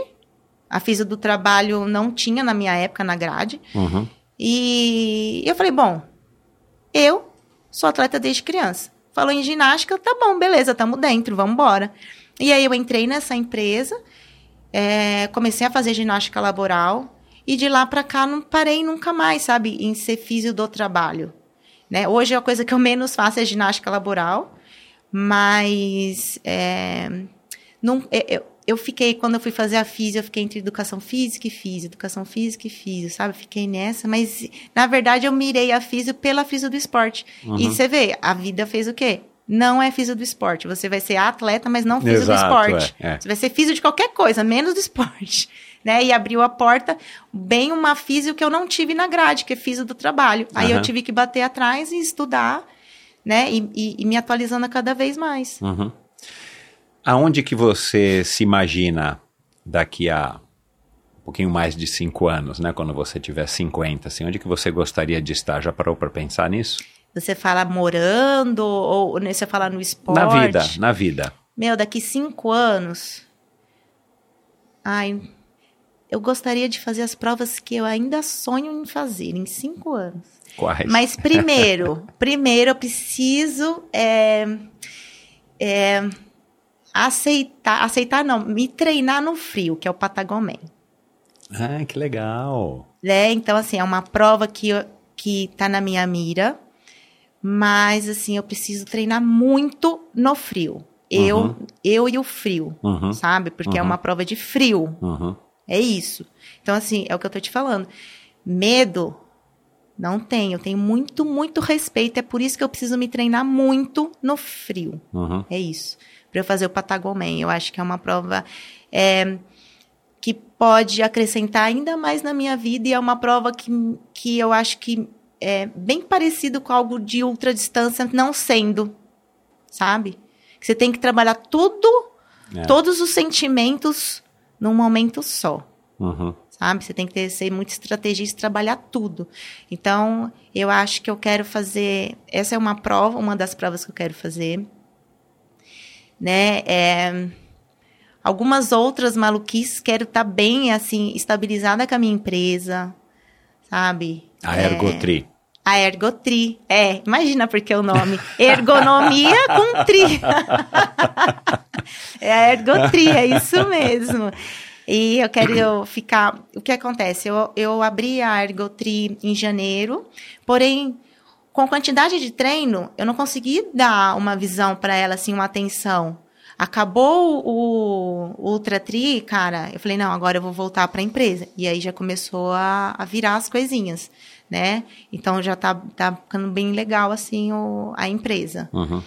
E, meu, eu quero estar bem, cara. Quero estar bem financeiramente, quero estar bem com meu namorado, quero estar bem com a minha filha, sabe? Quero fazer mais prova mais louca do mundo aí. e é isso, é isso, eu acho. E, a, e o fato de, de no Ultra ter menos mulheres ainda do que tem no Ironman? O Ironman já ficou uma coisa mais Tá comum para as né? mulheres, mas É. tem poucas mulheres no Ultra, né? Isso. E aí, é, entendendo um pouquinho, pelo menos, do- da, da ótica de um, de um homem que eu sou, eu entendo o, o motivo ou os motivos das mulheres, né? Realmente é muito mais complicado, infelizmente, para as mulheres treinarem, né? Sim. E sem falar nos, nas cobranças que a sociedade coloca né, sobre as mulheres, com essa história da maternidade Sim. e tal.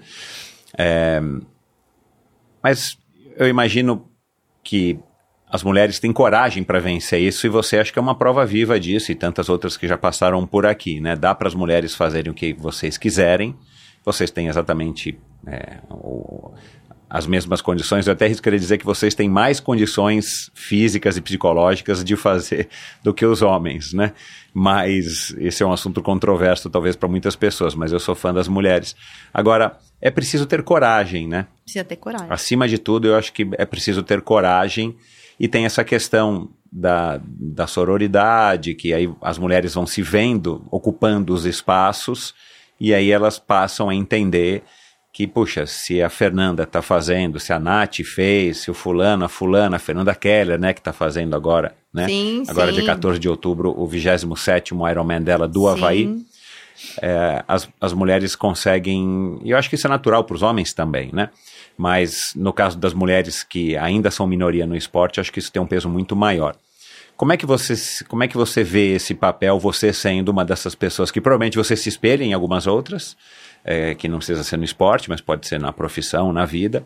Mas você é, sim, uma, um, um bom exemplo para muitas mulheres que estão no nosso esporte ou eventualmente estão pensando em ingressar no esporte. Como é que você se vê nesse papel?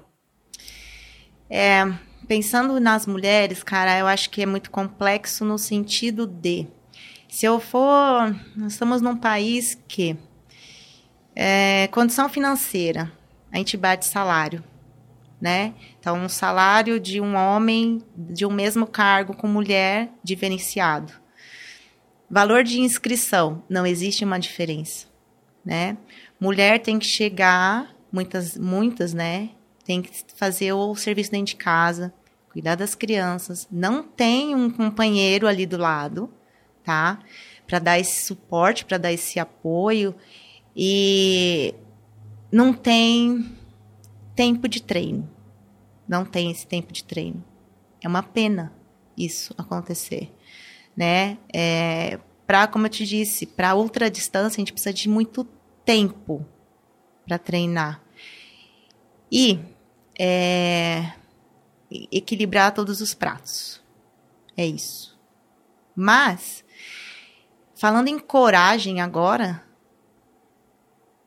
é o que mais temos. É o que a gente mais tem que tem que ter, na verdade. A gente tem que ter coragem, a gente tem que ser é, abusadinha, sabe? Assim, a gente tem que ser pessoas que vai lá e faz acontecer. Eu quero fazer, eu quero fazer um exemplo. Ah, eu quero fazer uma uma ultra qualquer, vai. Eu quero fazer uma uma corrida de ultra, BM, vai. Um exemplo que é 75 que vai ter agora, né? É o mês que vem, eu acho que é outubro tem uma BM aí, 75 quilômetros. Cara, tem que ter a coragem e a certeza que eu vou lá e, e faço. E faço acontecer. Mas aí, o que, que eu tenho que sair? Da zona de conforto também. É muito fácil, é, o que eu disse para você, condição financeira é diferente, é menor do que a do homem. Disse para você que tem que limpar a casa, né? tem que cuidar do filho, você tem que fazer janta, sei lá o quê. Eu faço tudo isso. Eu nunca tive uma empregada dentro da minha casa, uma secretária, sei lá, uma faxineira, algo que chame. Então, se aquele vidro não está limpo, é porque eu não limpei, eu não tive tempo. Eu quis sair de uma zona de conforto, porque eu poderia ficar ali é, eu poderia ficar só ali nos meus treinos mais curtos ou dentro da minha casa e depois assistir minha novela. Cara, a coisa que eu menos faço é assistir televisão. O que eu menos faço. Eu assisto televisão eventualmente. Pergunta de novela para mim, não sei. Sabe? Então assim, você sai da zona de conforto. O que que você quer? Você quer fazer uma outra distância? Qualquer pessoa consegue fazer desde que treine. Não é que a Fernanda, nossa, a Fernanda é a monstrona, a Fernanda é a, a efona, sabe? Assim, não, cara, eu sou uma pessoa normal como qualquer uma. Acordo cedo, acordo de madrugada todos os dias da semana, sabe? Para treinar, para trabalhar, para cuidar da casa, sabe? E você pode fazer isso. Todas podem fazer isso. Então, a ultra distância consome seu tempo, consome. Mas daí são escolhas. O que, que você escolhe? Depois que você limpar a sua casa, sei lá, cuidar do que você tem que cuidar, assistir a novela ou treinar? São escolhas que você faz na vida. Então, é, a outra distância tem pouca mulher, infelizmente. E é o que eu o que eu gostaria que tivesse muito. E eu ainda quero ver muitas mulheres né? Existem muitas mulheres boas e ótimas e assim, super fortes que têm total condição de fazer ultra distância, ultra triatlon, vamos dizer assim. Eu vi e mexe, eu lá no Instagram eu convido alguém para o Ultra Tri, sabe? Vai fazer o UB, vai fazer o Ultra Tri, que são as duas ultra distâncias que nós temos no Brasil aqui. E enfim, é isso. Eu acho que nós temos que às vezes é olhar para dentro e o que eu quero. É o autoconhecimento. O que eu realmente quero. Eu quero fazer uma outra distância? Então eu vou fazer acontecer. É isso. É se auto-perceber, se auto-analisar. Ou eu quero fazer uma outra distância porque a coleguinha fez. É isso. Acho que ultra distância é uma coisa que tem que que, que vir, cara, é por você. Sabe? Assim, é claro, você vai se espelhar em alguém, não sei o quê, mas tem que vir da sua vontade, não porque a outra fez, sabe? E você tem que sair da zona de conforto. Cara, esquece, vai, você vai estar no seu sofá, acabado e dormindo. Vai, certeza, cara. A sua unha, você vai fazer a hora que der, vai passar uma semana, às vezes, sei lá, quantos dias sem fazer unha, sabe? Que nem hoje eu tô de vermelho, mas assim, naturalmente eu não tô de vermelho. Por quê? Descasca e fica horrível. Eu detesto esmalte descascado. Descasca e fica horrível. E aí eu pinto mais de clarinho, sabe assim? Porque eu sei que vai descascar no meio da semana. Você fica lá na piscina horas, você sua, você, sabe, lava louça e etc, cara. Troca pneu? Ah, não, ainda. Não, da bicicleta sim, do carro ainda não. Não, da bicicleta. Não, da bicicleta sim. O Serginho, meu parceiro, me ensinou, cara. Quando eu fui pro Cabra da Peste, fui pra lá. Aí antes de ir, meu, você tem que desmontar a bike toda pra colocar lá na mala, não sei o quê, nananã. Sentei lá, falei, bom, vamos lá, né? Ele me ensinou tudo: desmontar, montar, trocar pneu. Eu fiquei lá, horas. Agora, agora eu sei. É a minha vida. Eu acho que toda, todo mundo tinha que fazer isso, cara. Todo mundo tem que É. aprender pelo menos um mínimo. Eu acho. Um mínimo É, que eu você acho. tem que saber é trocar um pneuzinho. Um mínimo ali, uma camerazinha, né? Andar com uma pinça ali pra tirar alguma coisa. Já é mais avançado, Não é, isso já colocar é uma avançado. pinça, oxa. Bom, Fernanda, é, passa o teu Instagram, o Instagram da Ergotri, né? O, o, o teu perfil para quem quiser te acompanhar e por acaso não te conheça ainda. Eventualmente, quem quiser entrar em contato contigo, as mulheres, para, enfim, para elogiar, para perguntar, para eventualmente desmistificar a questão do ultra, talvez, mas pode ser também, né? Como é que eu começo, né? Às vezes é, tem alguém ouvindo aí que tem é, alguma barreira psicológica, às vezes até autoimposta, e ouve uma história como a tua que eu acho que é inspiradora ao máximo. É, passa então o teu, o teu Instagram e, o, e né, já faz o jabá também da Ergotri. Meu Instagram é o Femoraistri, né? Moraes com I mesmo, Femoraistri. E a Ergotri é minha consultoria ergonômica. É, podem me chamar lá no, no Insta, que eu respondo, converso com todo mundo de boa, Uhum. sem, sem nada. E eu só quero deixar aqui, não sei se você vai perguntar isso, mas eu quero deixar uma mensagem aqui. Pode dar a mensagem que você quiser. É, a mensagem é que, meu, a gente consegue fazer tudo que a gente quiser. Tudo. Por mais perrengue que você passe na sua vida, por mais violência que você passe, psicológica, física, de qualquer coisa que você passe, não é fácil. Nós não somos lixo. E nós vencemos. É isso. Não tem maneira melhor da gente terminar. Muito obrigado, adorei te conhecer. Obrigado Obrigado por eu. ter dividido com a gente tanta história inspiradora. A vida como ela é, né? A vida não são flores, mas no final eu tenho um lema que no final tudo dá certo e pelo jeito já tá dando para você. Então parabéns, muita saúde para você, Ai, Fernanda. obrigado, obrigado. Adorei. Obrigado, pessoal. E é isso, então. Muito obrigado pela audiência. Espero que você tenha curtido tanto quanto eu curti essa conversa com a Fernanda.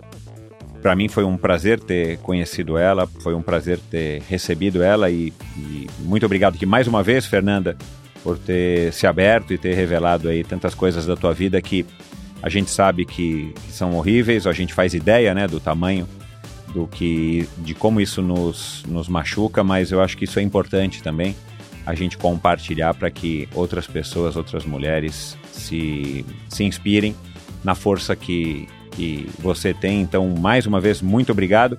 E a gente falou aqui de diversas pessoas que já passaram pelo endorfina, né? Eu citei aqui a Natália Salles, que também é fisioterapeuta, mas ela é fisioterapeuta do esporte.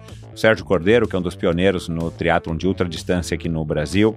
O Daniel de Oliveira, que é organizador do Brasil Ultra Tri e já fez duas vezes o duplo Deca Ironman, inclusive uma vez agora. Já participou três vezes, é o único convidado que até hoje participou três vezes do Endorfina, inclusive numa das vezes foi, na segunda vez dele, foi junto com o Henrique Avancini, que na época era o campeão mundial, como é hoje, né? Na época ele era o, tinha acabado de vencer o campeão, é, o campeonato mundial de, XCO, de XCC, não, XCO, não, XCM, perdão. E o Alexandre Ribeiro, que também é o criador do B515, venceu seis vezes o Mundial de Ultraman lá no Havaí. Ivan Albano, a gente não falou, mas já passou por aqui, também já venceu. O Thiago Menucci também já passou por aqui agora mais recentemente. E uma fisioterapeuta, que é fisioterapeuta esportiva também, que passou por aqui e o episódio dela foi incrível. Outra mulher aí de muito valor, uma mulher de muita garra, muita determinação, é a, Nata, a Raquel Castanharo, já passou por aqui, ela é uma fisioterapeuta super conhecida e uma, uma influenciadora também dos fisioterapeutas e também dos corredores, ela é especializada em corrida, então já passou por aqui. Você ouve, lembrando, você ouve esse episódio de hoje e todos os episódios do Endorfina lá no meu site. E aqui também, nesse mesmo lugar onde você está ouvindo, se for um agregador de podcast, você encontra todos os episódios ao longo dos últimos seis anos e alguns meses. Nesse mesmo agregador de podcasts, lá no YouTube, Endorfina, com Endorfina TV com Michel Bogli, você também consegue assistir a todos os episódios. Os primeiros episódios até 2021 você assiste com imagem estática, né? Esse foi um processo reverso que eu fiz. E depois, a partir então de junho de 2021, você assiste todos os episódios também com vídeo. E lembrando, endorfinabr.com, lá no meu site você vai encontrar os links para as redes sociais da, da Fernanda. Né? Ela falou aqui, mas você não precisa anotar, vai estar tá lá, entra lá no meu site agora, clica lá no episódio de hoje, lá embaixo, depois da, do vídeo, depois dos patrocinadores, você clica lá e tem alguns links que eu acho que são interessantes de serem compartilhados com você. E você encontra isso para todos os convidados do Endorfina, desde o primeiro episódio até agora. Então, endorfinabr.com. Não se esqueça de seguir o Endorfina na sua plataforma de podcasts preferido. Não se esqueça de seguir o Endorfina no é, Instagram, é endorfinabr, e você fica vendo então fotos curiosas, interessantes, você fica sabendo quem são os convidados aí da semana. Muito obrigado, até a próxima, valeu! Desafios e conquistas fazem parte de uma jornada de quem ousa se superar a cada dia. A Jornada Pro continua e nossa próxima largada será no Hawaii, no Ironman, em 14 de outubro. Continuamos trazendo com toda energia e de forma inédita os bastidores da minha preparação até a linha de chegada do Mundial de Ironman. Além do incentivo a termos mais mulheres no triatlo feminino, vale lembrar que 10% das compras no site da Probiótica com o cupom ALMATRI de até 20% off serão revertidos para o projeto ProCiclis. Além disso, eu montei dois kits personalizados, inspirados nos mesmos produtos que eu estou utilizando nessa minha jornada de preparação. A utilização do cupom dará também direito à participação em experiências exclusivas, como treinões, transmissões ao vivo dos eventos com degustação de produtos e entregas de kits. E aí, bora torcer comigo nessa jornada? Muito obrigado então à Probiótica, não somente pelo apoio ao Endorfina, mas por estar proporcionando, por estar patrocinando essa jornada pró da triatleta profissional Pamela de Oliveira, que já esteve por aqui duas vezes, vai lá e ouça, uma mulher fantástica, uma atleta de primeira grandeza e uma mulher incrível, por estar apoiando a Pamela nesse projeto, nessa proposta dela, nessa jornada de estar participando dos dois campeonatos mundiais mais importantes do ano, o de Ironman 70.3 que foi na Finlândia, algumas semanas atrás, e agora finalmente na prova mais importante do ano, essa sim, o Ironman do Havaí, realizado na vila de Kona, que vai ser no dia 14 de outubro, daqui a pouquinho. Então, não se esqueça, use o cupom ALMATRI para fazer as suas compras no, no site da Probiótica. Você vai ganhar 20% de desconto para receber os produtos aí, na sua casa ou onde você quiser, e 10% de todas as compras realizadas com esse cupom ALMATRI no site da Probiótica serão revertidos para o projeto que a Pamela mesma escolheu a dedo, chamado ProCiclis. Então não se esqueça, probiotica.com.br. Faça suas compras antes de pagar, claro. Utilize o cupom ALMATRI, tudo junto, que também é uma iniciativa legal da Pamela. Dê uma procuradinha aí no perfil do Instagram, ALMATRI, da Pamela e da Talita Saab. E e faça suas compras e utilize o cupom. Me perdi aqui. Utilize o cupom ALMATRI para você ganhar 20% de desconto. E aí, 10% de todo esse montante vai ser doado então para esse projeto ProCiclis. Então não se esqueça probiotica.com.br e siga arroba probiótica oficial no Instagram. Esse episódio foi oferecido pela Pink Chicks uma empresa idealizada e desenvolvida por mulheres apaixonadas por esportes, a Pink Chicks é uma marca brasileira pioneira no segmento de dermocosméticos de alta performance, inovando com o um conceito do Sport Care. Aliás, vou abrir aqui um parênteses. Se você ainda não conhece a história da Pink Chicks, vá lá no episódio 311. Depois que você terminar esse episódio aqui, coloca lá episódio 311, Gisele Violin, para você conhecer um pouquinho mais, ou bem mais, a história da Pink Chicks, que foi desenvolvida por ela há 10 anos e mais duas sócias na época. Hoje são apenas duas. E, e ela fala exatamente como é que surgiu, qual é o DNA da marca, e você vai com certeza se impressionar e gostar ainda mais, além da altíssima qualidade dos produtos, você vai gostar ainda mais dessa história, dessa marca e da Gisele, que tem sido aí um, um, sucesso de audiência aqui entre os episódios do Endorfina. A Pink Chicks é reconhecida pela grande expertise em proteção solar, devido aos altos fatores de proteção UVA e UVB. A Pink Chicks conta com a linha completa para proteção facial, corporal e até capilar, com produtos de alta qualidade e alta resistência à água e ao suor, que são fundamentais para quem pratica esporte, claro. A linha também conta com produtos que minimizam os atritos causados pelos esportes e são desenvolvidos especialmente de atletas para atletas. Além da inovação com o conceito do Sport Care, o diferencial da Pink está na união da proteção de alta performance, beleza e multifuncionalidade, e conta com uma linha completa de maquiagem com proteção solar e resistência à água e ao suor.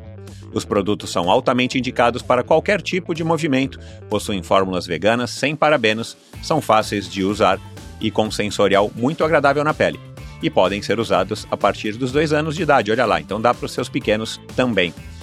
Visite o site pinkchicks.com.br barra endorfina, Pink Chicks, eu vou soletrar aqui, é P-I-N-K, né, de rosa, C-H-E-E-K-S.com.br barra endorfina. Encha lá o seu carrinho de compras, coloque o cupom endorfina pink, tudo junto em caixa alta você vai ter um belo de um desconto para receber aí os produtos já nos próximos dias aí na sua casa, onde você quiser que eles sejam entregues. Então vai lá, pinkchicks.com.br barra endorfina e faça a sua compra utilizando o cupom endorfina pink. E siga a Pink no Instagram no arroba pinkchicksbrasil. Obrigado por ouvir esse episódio do Endorfina. Acesse o endorfinabr.com, vá no post do episódio de hoje para conhecer um pouco mais sobre o meu convidado e alguns assuntos abordados em nossa conversa. Lá você ainda encontra todos os episódios do Endorfina. Siga o Endorfina BR no Instagram e confira imagens inéditas e inusitadas dos meus convidados. Participe enviando comentários e sugestões. Se você curtiu, colabore assinando Endorfina no seu agregador de podcasts preferido e compartilhando com seus amigos.